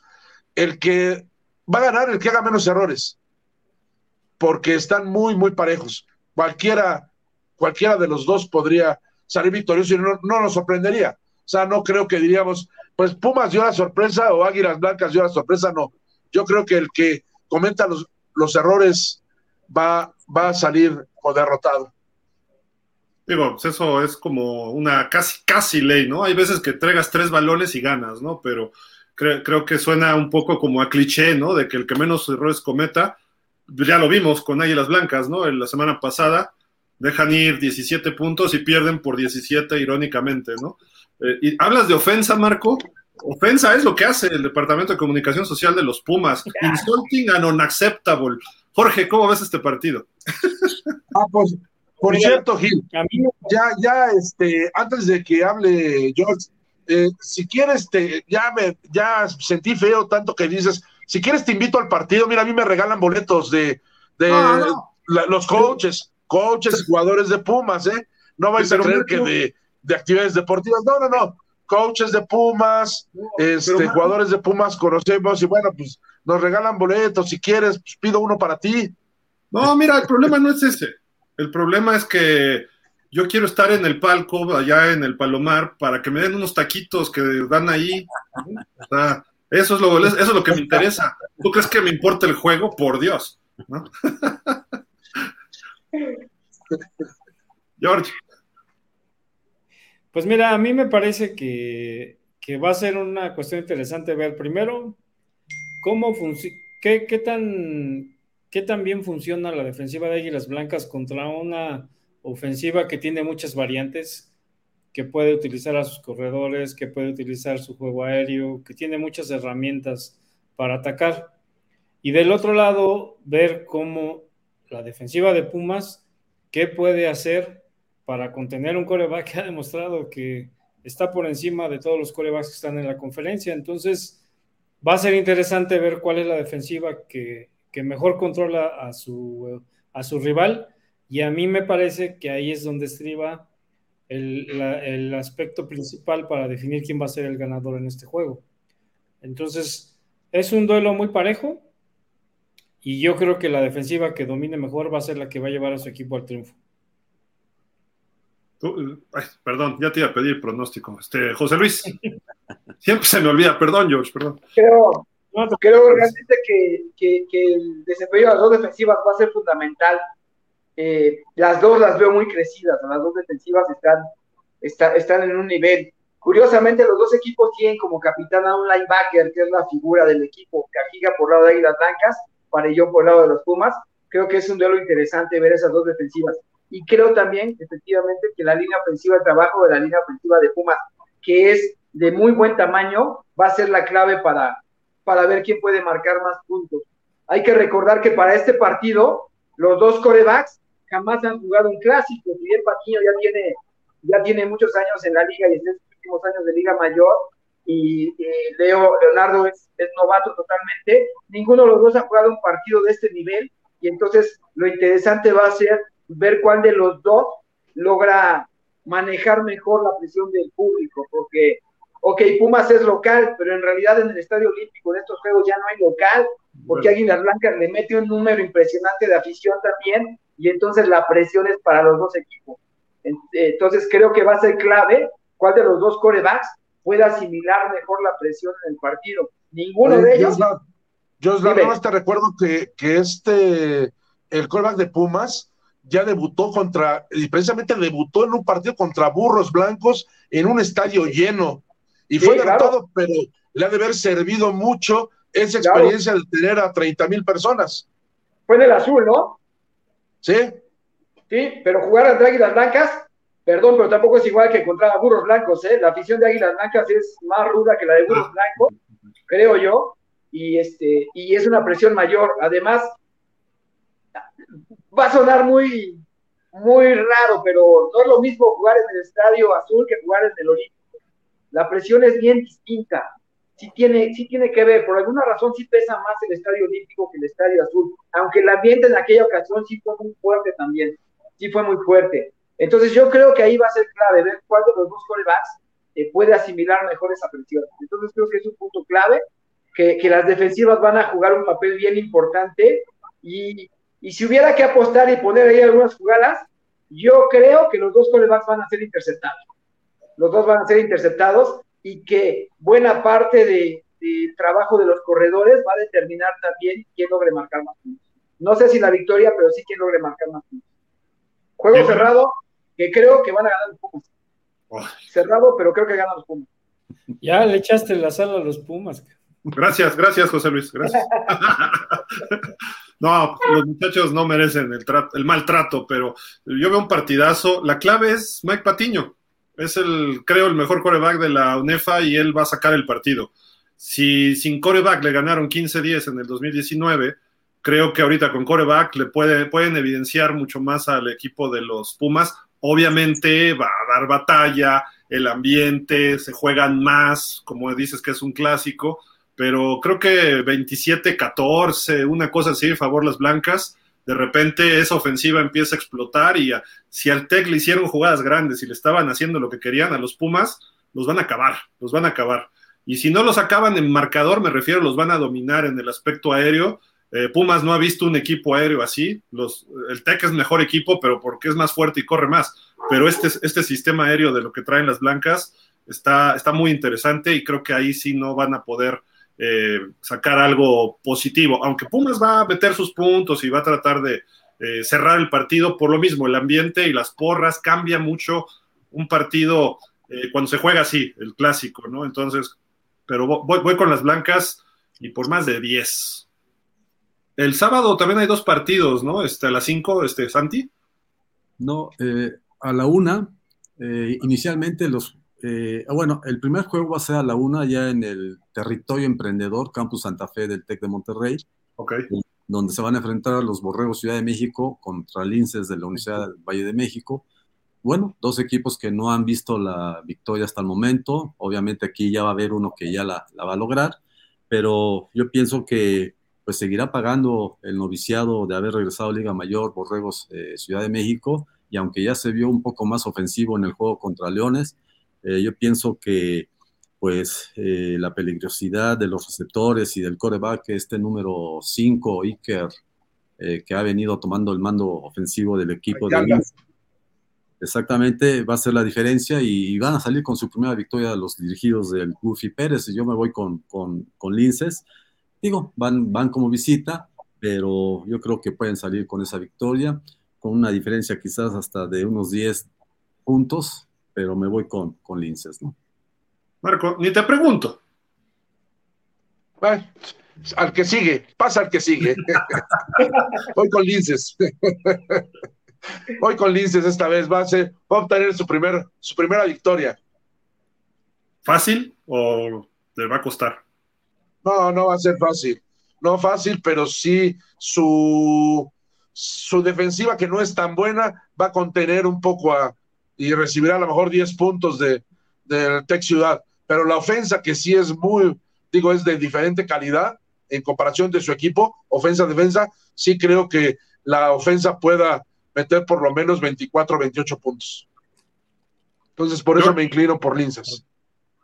George. Pues mira, a mí me parece si lo ve, le metió 21 allá en Monterrey, metió, metió 21 en Monterrey, pues no creo que pueda meter 28.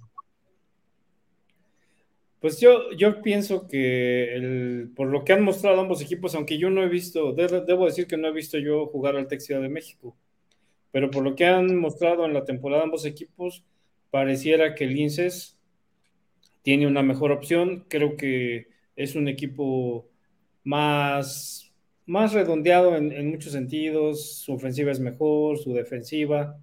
Entonces, vamos a ver si prevalece en esas condiciones y se logra que tengan su primer triunfo en la temporada.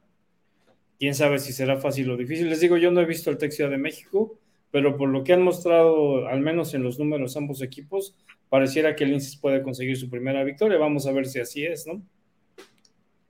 José Luis. Bueno, tampoco hay mucho que decir. Yo creo que el Linces trae una mejor ofensiva.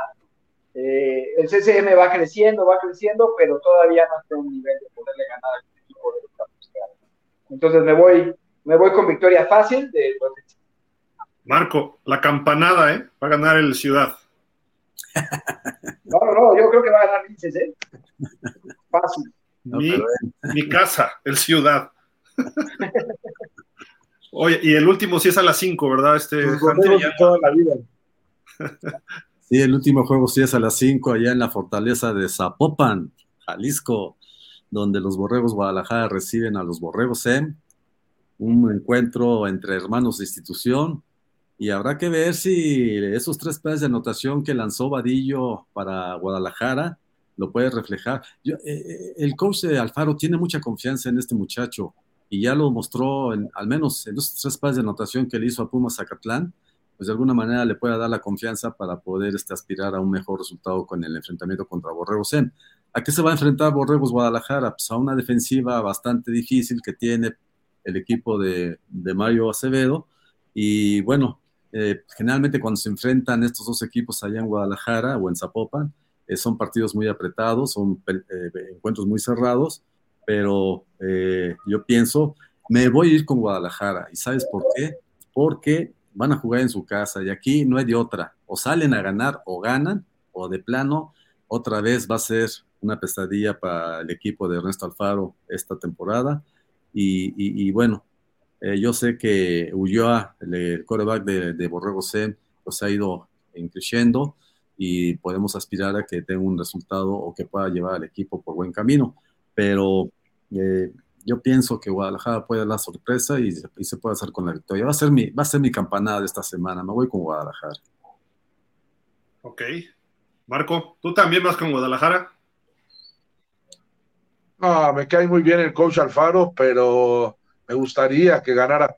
Pero creo que el SEM es mejor equipo, lo ha demostrado y además yo creo que quiere llegar, meterse a, las finales. Entonces, sí creo que el SEM va, va a ganar y que Guadalajara sigue sin, sin, crecer. Entonces me, me inclino por Borrego SEM. George, ¿qué ves de este partido? Pues a mí me parece que es el, partido de la urgencia, ¿no? Los Borregos SEM tienen la urgencia de mantener su racha de victorias para poder aspirar a la postemporada. Y Guadalajara tiene la urgencia de ganar porque creo que mucha gente esperaba más de lo que es el equipo de Guadalajara. Yo creo que el coach Alfaro es un, es un hombre que le gusta mucho el trabajo con su equipo, que prepara muy bien y no dudo que que esté trabajando ahorita horas extras para lograr que el equipo se mueva hacia la senda del triunfo. Entonces vamos a ver qué, qué es lo que prevalece, cuál es la urgencia que prevalece entre los dos equipos. Me imagino y quiero suponer que va a ser un, un juego muy bueno también, muy nivelado y pues vamos a ver qué es lo que prevalece en la confrontación.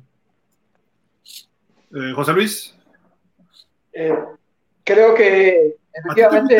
¿No, José Luis? O sea, has hablado bien. Yo he dicho que ha subido, yo he dicho que ha subido bastante el está creciendo, es un equipo que va a ser complicado en los próximos años. Sin embargo, creo que le costó trabajo ganar en casa, ¿no? Su modo de victoria ya en casa eh, le costó trabajo, tuvo algunos buenos juegos ahí, pero le costó trabajo. Y, este, y, aunque le ganó, por ejemplo, a, a Catlán en un partido sorpresivo, no le fue tan fácil. Y creo que en Guadalajara, Borregos, creo que va a ser clave en el desempeño de su coreback, que en casa se siente muy cómodo y también el, el coach Alfaro prepara muy bien los partidos. Creo que este partido lo va a ganar Borregos Guadalajara, aprovechando la localía y aprovechando que Borregos es más salido. Y entonces que el viaje quizás le pueda afectar jugar ya no con el apoyo de su público creo que le puede afectar. Y yo me quedo con la victoria de Borregos Guadalajara, con una actuación clave de su coreback, que creo que va a ser la pieza fundamental para que se pueda sacar el resultado en este partido. Yo, sí voy con el SEM, creo que ha jugado bien todos sus partidos. Algunos ha perdido, se ha quedado corto con equipos buenos. Entonces creo que el SEM está elevando su nivel y hasta puede ser peligroso el resto de la temporada para equipos más consolidados. Guadalajara todavía le falta, todavía le falta. Entonces me voy a quedar con, los borregos del SEM. Y ya acabamos, ¿verdad? Descansan esta semana, tengo entendido, burros y leones, ¿verdad? Así es. Son los bien a burros descansar, ¿eh? Porque en la NFL normalmente en la semana de descanso corren coaches. Entonces, no sé si los burros vayan a hacer lo mismo con el coach Agustín, porque después de un 51-0 es humillante, ¿eh? humillante para un equipo como burros aunque Borregos Puebla sea un equipazo, eh, no te puedes permitir algo así en una institución como, como el Poli y obviamente como Burros Blancos, ¿no? Un equipo así, pero pues en fin. Eh, oigan, este, ¿y qué? ¿Algo más de las 14 grandes? Pues no, yo, yo me voy a tener que despedir. Tengo ya otro programa ahí informado. Pero no te duermas en ese, ¿eh? No, espero no, porque espero no, pero nos vemos la próxima semana este, y espero que estemos platicando el resultado de algunos partidos realmente muy interesantes. Tenemos una fiesta de fútbol americano este fin de semana y me parece que no podemos más que disfrutarlo y, aplaudir lo que, lo que está ocurriendo con nuestro equipo. Nos vemos en el Palomar el sábado, este, Joslar. No, yo voy abajo. Bueno, te busco en el campo por pedidos. Pero en el palomar, en la azotea de tu casa. Desde aquí, desde mi casa, sí se oyen los gritos y más de un clásico. Y además vamos a tener enviado de, de, la revista Red va a tener ahí a, un enviado que estuvo en colaboración con nosotros, va a estar también en el campo. Perfecto. Y vamos a estar. Ahí los veo, aunque sea me disfrazo de ambulanciero o algo para estar ahí en el juego. Vale, saludos a todos. Gracias, José Luis. Oye, Santi, las conferencias, acá tenemos las tablas, la conferencia nacional y la nacional centro. ¿Qué nos platicas de esta semana? ¿Qué hubo con ellos? No, bueno, pues ya prácticamente Águilas de Chihuahua pues tiene asegurada la localía en la postemporada, cinco victorias, cero derrotas, eh, marcadores abultados los que ha propinado a sus rivales. Ahora la semana pasada pues le metió nuevamente más de 50 puntos a los Potros Itzón. Y pues Javier Treviso viene trabajando bien con este equipo, un equipo muy nivelado, un equipo muy balanceado, tanto terrestremente, tanto a la ofensiva terrestre como aérea. Y la defensiva, pues no se diga, hasta el momento, pues ha demostrado que es la, la mejor de la, de la conferencia. Y bueno, en otros resultados, pues eh, aparentemente Zorros del Cetis pues no iba a tener tanto problema para sacar el resultado ante los indios de Ciudad Juárez, que siguen sin ganar, pero se le complicó y se definió por un punto de diferencia. Ganaron los zorros 26-25 en su campo además, y si ya no perdieron fue porque al final del juego hubo una intercepción en contra de los indios, que si no le hubiera dado la posibilidad de buscar un intento de gol de campo que pudiera darle la voltereta y el triunfo irse a manos del equipo del coach Alfredo Martínez. Y en otros resultados, eh, allá en Cancún, pues los Leones de la Universidad de Autónoma, digo, Anagua Cancún, recuperó la senda del triunfo al vencer 42-22 a los Cardenales de la Universidad in Incarnate World. Y en un juegazo que hubo allá en Saltillo, los Lobos de la Universidad Autónoma de Coahuila y los Borregos Querétaro se enfrentaron en otro juego de, de, de Mírame y no me toques y tuvieron que irse a siete series extras para definir al ganador de este encuentro y pues al final la victoria favoreció al equipo del coach Sam Rodríguez 38-36 y bueno, pues esto complica un poco la situación para el equipo del coach Gustavo Tella, que ahora tiene marca de tres ganados, dos perdidos. Y en el caso de los equipos Lobos y Leones son los que marcan la pauta en el, en, el grupo, eh, en su grupo. Y bueno, pues esto eh, hace más difícil que Borregos pueda buscar la calificación. Eso es lo, lo, importante que hubo este, de la Conferencia Nacional Norte, ¿verdad? Este, Gil, no sé si quieran comentar algo al respecto. Ahí están las tablas, este, Santi, en pantalla. Lobos de Coahuila van liderando el grupo Independencia junto con Leones, son los de Cancún, ¿verdad? Sí, los Leones de Cancún, del coach Jiménez, Jorge Jiménez Arechiga. Y aquí hay que recordar que aquí nada más califican, eh, ay, déjame checar, ¿no? no, creo que los primeros lugares pasan by y se enfrentan los, los segundos y terceros. No, estoy, no tengo el dato muy bien, lo, lo, lo, tengo para la próxima semana o si alguien lo tiene ahí. No. Pero que, o sea, sería eh, el grupo Independencia y Revolución, sale un campeón en la conferencia nacional. Sí, a final de cuentas, los que se van a enfrentar por el título es el mejor equipo de los, de, del Grupo Independencia y el mejor de la, del Revolución. Ok, y hay un, otro campeón del Nacional Centro. Sí, aquí sí. van tres campeones, el de los 14 grandes, el de la Conferencia Nacional Norte y de la Conferencia Nacional Centro. Okay. Las dos conferencias no se enfrentan entre sí, cada quien va a tener a su campeón. Y Tecos está barriendo, ¿no? En la centro se ve. No, pues Tecos prácticamente ya, ya aseguró su calificación, la localía en la postemporada, llegó, llegó a su sexta victoria consecutiva, le ganó 37-6 a los halcones de la Universidad Veracruzana del coach José Luis Izquierdo que no ha tenido una temporada muy positiva, que digamos, y en otros resultados, pues el, el regreso de los búhos del Politécnico, que yo creo en su mejor partido de lo que lleva la, de lo que va la temporada, cuatro pases de anotación de su coreback Edgar Rodríguez, le dio un repasón bueno y sabroso a los toros salvajes de la Universidad Tomás Chapingo, 43-12, y bueno, pues ahí se mete el equipo al tercer lugar, el equipo de Búhos IPN, eh, aquí solamente califican los cuatro primeros, aquí sí es primero contra cuatro y segundo contra tercero, y ahí salen los que van a buscar el, campeonato.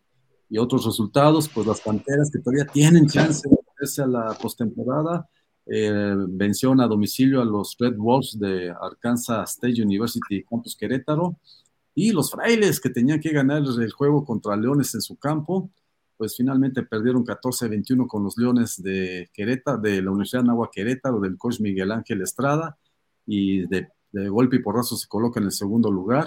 Así que ahorita como está la, la, la, la tabla de posiciones, si ustedes ven, estarían calificados Tecos, Leones, Búhos y Frailes, pero todavía Toros Salvajes, Panteras tienen chance de, de, de, de aprovechar algún, algún resultado eh, que se dé más adelante, ¿no? Así que está interesante, está interesante, y el regreso de los Búhos que ahora sí demostraron que, que, vienen por todas las canicas y ya sabiendo cómo se las gasta el coach Duke, pues nunca se va a dar por vencido. Y sobre... ¿Crees que pueda dar la sorpresa vos? Puede dar la sorpresa, ¿eh? Puede dar la sorpresa. La ventaja aquí desde Tecos, que aquí prácticamente tiene asegurada la localía eh, de la postemporada.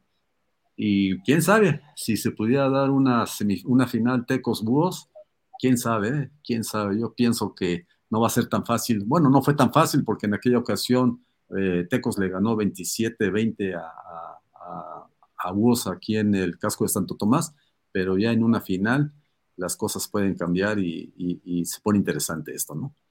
Muy bien, estaremos ya viendo más de esas conferencias, de esas conferencias también de aquí en adelante. Eh, ¿Algo más, Jonefa, para rápido hablar algo del Mundial que del año que entra? Pues mira, ahorita sí, ya... Fíjate Adelante, Jorge, adelante. Que me llama la atención el paso arrollador que tiene la ofensiva de las Águilas Watch. Han generado 2.199 yardas totales, 1.464 de ellas por aire y 75 por, 735 por tierra. Wow. Y cuentan con la presencia del líder anotador de la conferencia, que es Eduardo Cortés, que lleva 42 puntos Pero en la defensiva tienen al líder tacleador, que es Jesús Juárez, número 4, con 29 tacleadas y 3 sacks. Y también tienen al líder en intercepciones, que es Víctor Molina, número 21, que tiene 4. Es decir, también es un equipo muy balanceado y que ha impuesto condiciones en la Conferencia Nacional Norte. La Watch se ve muy fuerte también, ¿verdad? Sí, viene por la revancha. Viene por la revancha porque Abraham, si bien recuerdan, el año pasado recibió en la semifinal a los Lobos, iban ganando el encuentro y al final le sacaron el juego el equipo que en aquel entonces traía el coach Ángel Esparza. Así que se ve que el coach eh, Treviso ha compenetrado a un excelente cuerpo de jugadores y viene por la revancha. Y no importa quién sea el rival, pero yo pienso que es el candidato, el candidato a buscar el título, ¿no? Así que está, está interesante la, la temporada, ¿eh? De acuerdo, estaremos muy pendientes. Y pues, ajá, sí, el anuncio en la, en la edición de Red de Enson de este mes que esperamos entre en circulación ya mañana, hay una entrevista con el coach Javier Treviso y otra con el líder corredor de la conferencia de los 14 grandes, que es Axel Montini. Por si les interesa, mañana estará ya en circulación. Quítate esos pilotes, quítalos. Gracias, George. Qué ole. Está bien. ¿Ahora sí me escuchan o no? No, sí te escuchábamos, pero es que le hiciste así a una mosca o algo. Un zancudo. es que se escucha muy cortado. Quítese Fernández. Ah, no, ¿verdad? Este no. quítese Vázquez, ¿no? Ah, sí te escuchamos bien, Jorge. Se, escuchó bien lo de la revista en Son y todo. Que la el próximo mes te prometemos ya algún artículo ahí, algún problema. Creo que Jorge no nos escucha. Creo que ya quedó. ¿Tú nos escuchas, George? Muy cortado, no los escucho bien. Pero nosotros sí te escuchamos, no te preocupes. Oigan, ah, pues, el, domingo pasado, la Federación Internacional de Fútbol Americano, la IFAF por sus siglas, creo que es en francés o en inglés, no sé, anuncia que el mundial que se iba a realizar el año que entra en Alemania eh, se aplaza, se aplaza una vez más. Es el sexto campeonato mundial senior de fútbol americano y se va a aplazar hasta el 2025. Esto sacaron un comunicado a través de su sitio oficial donde pues prácticamente tiene razones o fundamentos en lo que se refiere a cuestiones económicas a nivel mundial. Eh, pues hay, hay países que no tienen la capacidad de ir.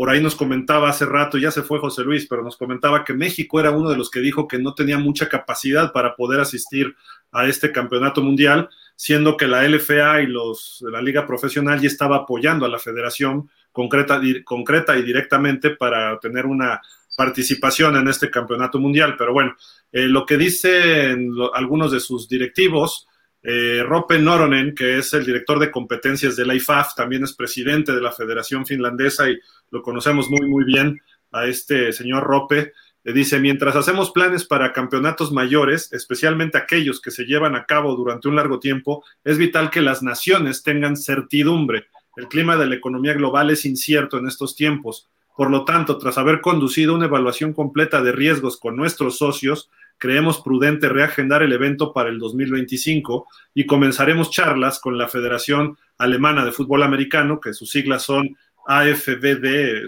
Fußball Verbund este, Deutsche, algo así, inmediatamente.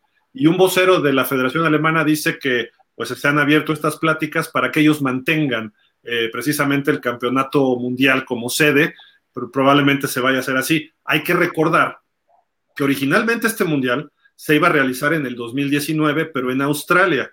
Y precisamente México, los países europeos, incluso Estados Unidos dijeron que era muy lejos y había un gasto muy alto en el 2019 para poder participar en este campeonato mundial.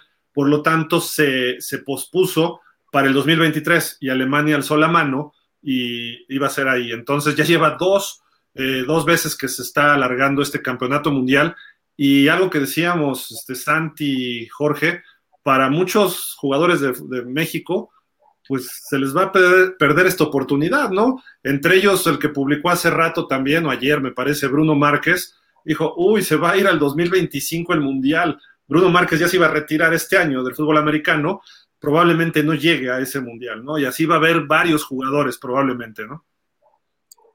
sí, pero con ese nivel de costos va a ser complicado que se puedan seguir desarrollando este tipo de torneos.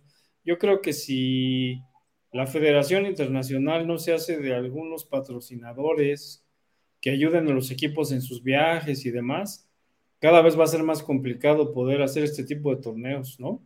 Y más que son muchas, bueno, no sé cuántas categorías en realidad son las que tienen participación en torneos con LIFAF, pero si son, si tú como país tienes tres o cuatro categorías que participan en torneos de este nivel, pues imagínate lo que te cuesta en un lapso de tiempo pagar viajes de tanta gente a ciudades que para nosotros están tan lejos, ¿no? Entonces yo creo que algo va a tener que hacer IFAF para ayudar a sus equipos a poder conseguir los recursos para hacer este tipo de viajes. Tengo entendido que es eh, equipado senior de hombres y mujeres, que fue el, problema de este año, ¿no? En Finlandia.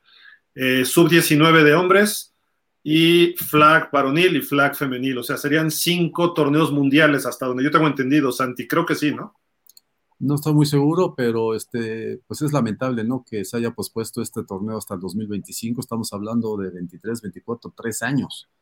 Tres años y, por ejemplo, recordamos el torneo o el campeonato nacional que hizo la federación allá en Monterrey, que solamente participaron dos equipos a final de cuentas, precisamente para captar los posibles jugadores que pudieran integrar esa selección nacional. Y ahora, pues con toda, y, no sé si Marco o, este José Luis comentaban antes de, entrar al programa que había invertido la LFA casi dos millones de pesos para, para tener esta posibilidad de, conformar a la selección con jugadores de esta liga. Entonces, ahora, pues esto es un golpe duro para la LFA y para la Federación Mexicana, sobre todo por todo lo que se dio en el torneo femenil equipado, en donde hubo, pues ya el problema que todo el mundo sabe, y, por ahí también se hablaba de que tiene deudas la, selección, la Federación Mexicana en la IFAB. Incluso existía la, amenaza de que si no pagaba lo desafiliaban y pues bonita situación iba a vivir nuestro fútbol americano, ¿no? Sobre todo en esta gestión que viene desarrollando César Barrera. Pero bueno, este, en fin, ya no sabe uno qué pensar en ese sentido. los caminos se van cerrando para estos muchachos que pues lo que quieren es jugar y bueno, pues no sé, no sé qué vaya, eh, qué reacción vaya a haber por parte de la federación y de la LFA en este sentido y, buscar eh, superar los problemas que se presentaron en el viaje de las niñas a, Finlandia, ¿no? Pero bueno. Algo dice el comunicado de la IFAF que los equipos que ya estaban calificados mantienen su lugar, o sea, no se desaparece y se vuelve a hacer. Nada más se va a postergar otros dos años, ¿no? Que afortunadamente más son dos y no son cuatro, porque cada cuatro años se realizan. Ahí ya tenemos la nota en pausa de los dos minutos.com traducida y además el primer mundial fue en, Palermo, ¿no? En 99. México pierde la final contra Japón en tiempo extra. Luego fue en Frankfurt, Alemania, el 2003. México pierde otra vez la final con Japón. Luego fue en Kawasaki 2007, en Japón. Y México, eh, hablando de, de, adeudos, México no asiste a ese mundial porque no había pagado su cuota de anualidad en la Federación Internacional, que eran 200 euros, y México no es invitado a ese mundial. Es el primero que asiste Estados Unidos y Canadá, y la final la gana Estados Unidos. Luego viene el Mundial de Austria 2011, y creo que ha sido el mejor mundial porque asistieron todos. Fue a, Alemania, Estados Unidos, México, Japón, Canadá, eh, estaba por allá Australia, que dio una muy buena impresión, aunque no le fue bien en resultados, y se hace el, primer mundial con dos grupos, dos grupos de cuatro equipos, en Innsbruck, en Graz, y la final, los juegos finales de colocación de, posición eh, fueron en Viena, en un estadio futbolero amplio, ¿no? De, me refiero al fútbol. Eh, tuve la oportunidad de cubrir ese mundial y fue, fue muy bien organizado, la verdad, aunque había poca asistencia, ¿no? Y, y yo lo que le decía a Orobio en su momento, organízate el mundial, eh, en, los, en los demás mundiales, por ahí hay dos, tres personas, ¿no? Pero bueno, el 2011 se llevó y Estados Unidos fue campeón. 2015 iba a ser en Estocolmo, en Suecia, pero el presidente de la Federación Internacional, Tommy Viking, hizo ahí algunas tracaladas, extraño para un sueco, ¿no? Eh, tracaladas típicas, corruptas de países cuatromundistas, y de repente pues lo sacan, se arma otro grupo, se, rehace la, prácticamente la Federación Internacional y Canton, Ohio, le entra al quite y se lleva el mundial ahí, vuelve a ganar Estados Unidos. y se iba a realizar el 19 y no se hizo. Así de que de cinco mundiales, tres ha ganado los últimos tres Estados Unidos y los que ha participado, y los dos primeros Japón. Entonces, de, de, senior, estoy hablando de los senior, que es, digamos, un mundial grandes, ¿no? No, y por ejemplo, lo que había comentado Marco, que si había la posibilidad de regresar, a, de jugar a este Alex García, pues era para prepararse en el Mundial de Alemania, que ahora ya no será posible. Y bueno, pues... Pero está joven Alex, le puede tocar el del 25, ¿no? Pues sí, o sea, todavía está, digo, es buena oportunidad. Habrá que ver si todavía puede participar el próximo año en Liga Mayor. Por ahí con base a la situación que está viviendo, de que por una lesión no pudo participar en, en este torneo, lo podría hacer en el próximo. Eh, en fin, habrá que esperar y ver la reglamentación de la UNEFA en ese sentido y ver lo, lo que se pueda dar en el Congreso próximo allá, en donde sea este, esta nueva reunión de, de la UNEFA, ¿no? Correcto. Creo que, creo que, creo, que, el reglamento dice que deben de jugar cinco temporadas en un plazo de seis años, algo así. Hay, hay, que, hay que leerlo, hay que buscarlo para tener bien el dato preciso. Por ahí tengo yo el reglamento, lo voy a checar y ya la próxima semana lo comparto para que... Y, y también dependerá si, si, si él decidió causar baja, porque si era elegible para jugar y no causó baja, entonces le cuentan el año. No, y además, desgraciadamente, su lesión se dio en el último, en el, creo que fue en el último partido, ¿no? Del año pasado. Fue del último, creo. Uh -huh. Aunque fue una temporada. No, pero así, yo me refiero a esta temporada, si se dio de baja o no. Ah, ok. Ah. Pues bueno, habrá que preguntárselo a Marco la próxima vez, ¿no? Sí, porque Marco ya Sky le a su representante. a su representante. Y si no puede, que nos diga. No, rápido leemos, hay algunos comentarios. Diego Alejandro Rosado y saludos, buenas tardes. Y Marco García, aquí estuvo, pero pues por ver los juegos del TEC se queda sin internet, o sea, eso no se puede. Saludos, Diego, gracias. Eh, Ivonne Fregoso, saludos, ¿cómo estás? Naya Cori dice, saludos a todos, igual, gracias Cori, saludos hasta Nayarit. Andrés Zúñiga, Che Unam, ok. Digo, así, así está, ni modo. Ya no lo van a dejar entrar, don, ¿no? Pues si ya no me dejaban, pues ahora menos, ¿no? Evencio Flores, saludos amigos. Evencio, apóyanos con la Federación de Periodistas para ponerle presión ahí a los de comunicación social de la UNAM. Apóyanos, Evencio, de veras. El buen Evencio, saludos. Saludos, Evencio. Juan Salvador Romero, hola mis amigos, buenas tardes, noches. Mijil, no te enojes, no hay mal que dure 100 años y UNAM que lo resista. no, ellos están temporal, nosotros seguimos aquí como siempre, o sea, eso es, eso es un hecho. Y la gente se siente dueña de donde trabajan y son empleados de alguien. Nosotros aquí somos independientes, tratamos de buscar cosas, pues así pasa, ¿no? Ellos son viles empleados ahí de, de una empresa y se sienten los dueños, no entienden que tienen que aportar algo como empleados. No digo que esté mal, pero nosotros acá hacemos ya las cosas independientes y obviamente, pues vemos por el pro del fútbol, ellos ven por el beneficio de ellos, porque creen que es lo correcto, ni siquiera saben de americano, pero bueno, en fin dice Juan Salvador. Y de acuerdo con ustedes, la UNAM pasa por un momento en los deportes y en la administración en manos pésimas de Enrique Graue. No hay rector por los desmoder, están a la orden del día y el señor escondido en el baño. Y el cantante Alejandro Fernández Varela ya, ya le llegará el tiempo para mandarlo a volar. Ambos son un cáncer para la UNAM.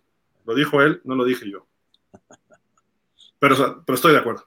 Y ojalá que Agustín López dé un paso al costado, es dañino para burros blancos y el coach Alfaro no la hizo en Birriatec.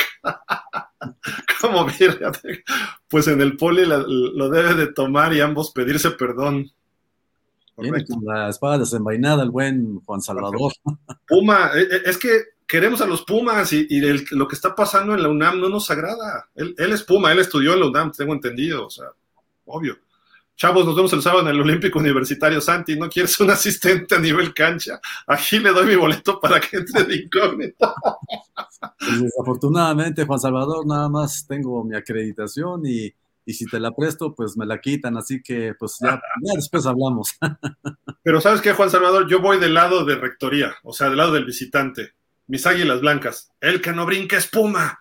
El que no brinque espuma. ¿no? Ah, déjame ver por acá. Rec Doctor Casuso, mi estimado Rich, saludos, ¿cómo estás? Y José Luis González, saludos cordiales desde la Ciudad de México. Igual, gracias, saludos. pues no sé si quieran agregar algo más, Jorge, este, algo pendiente, alguna reclamo, sugerencia, queja. Bien, yo les quería hacer una pregunta. ¿Ustedes creen que el equipo de Borregos Puebla lo armó el coach Fischer o está ese equipo fue armado más bien por el coach Hugo Lira y él está recibiendo un equipo que ya venía armado desde antes?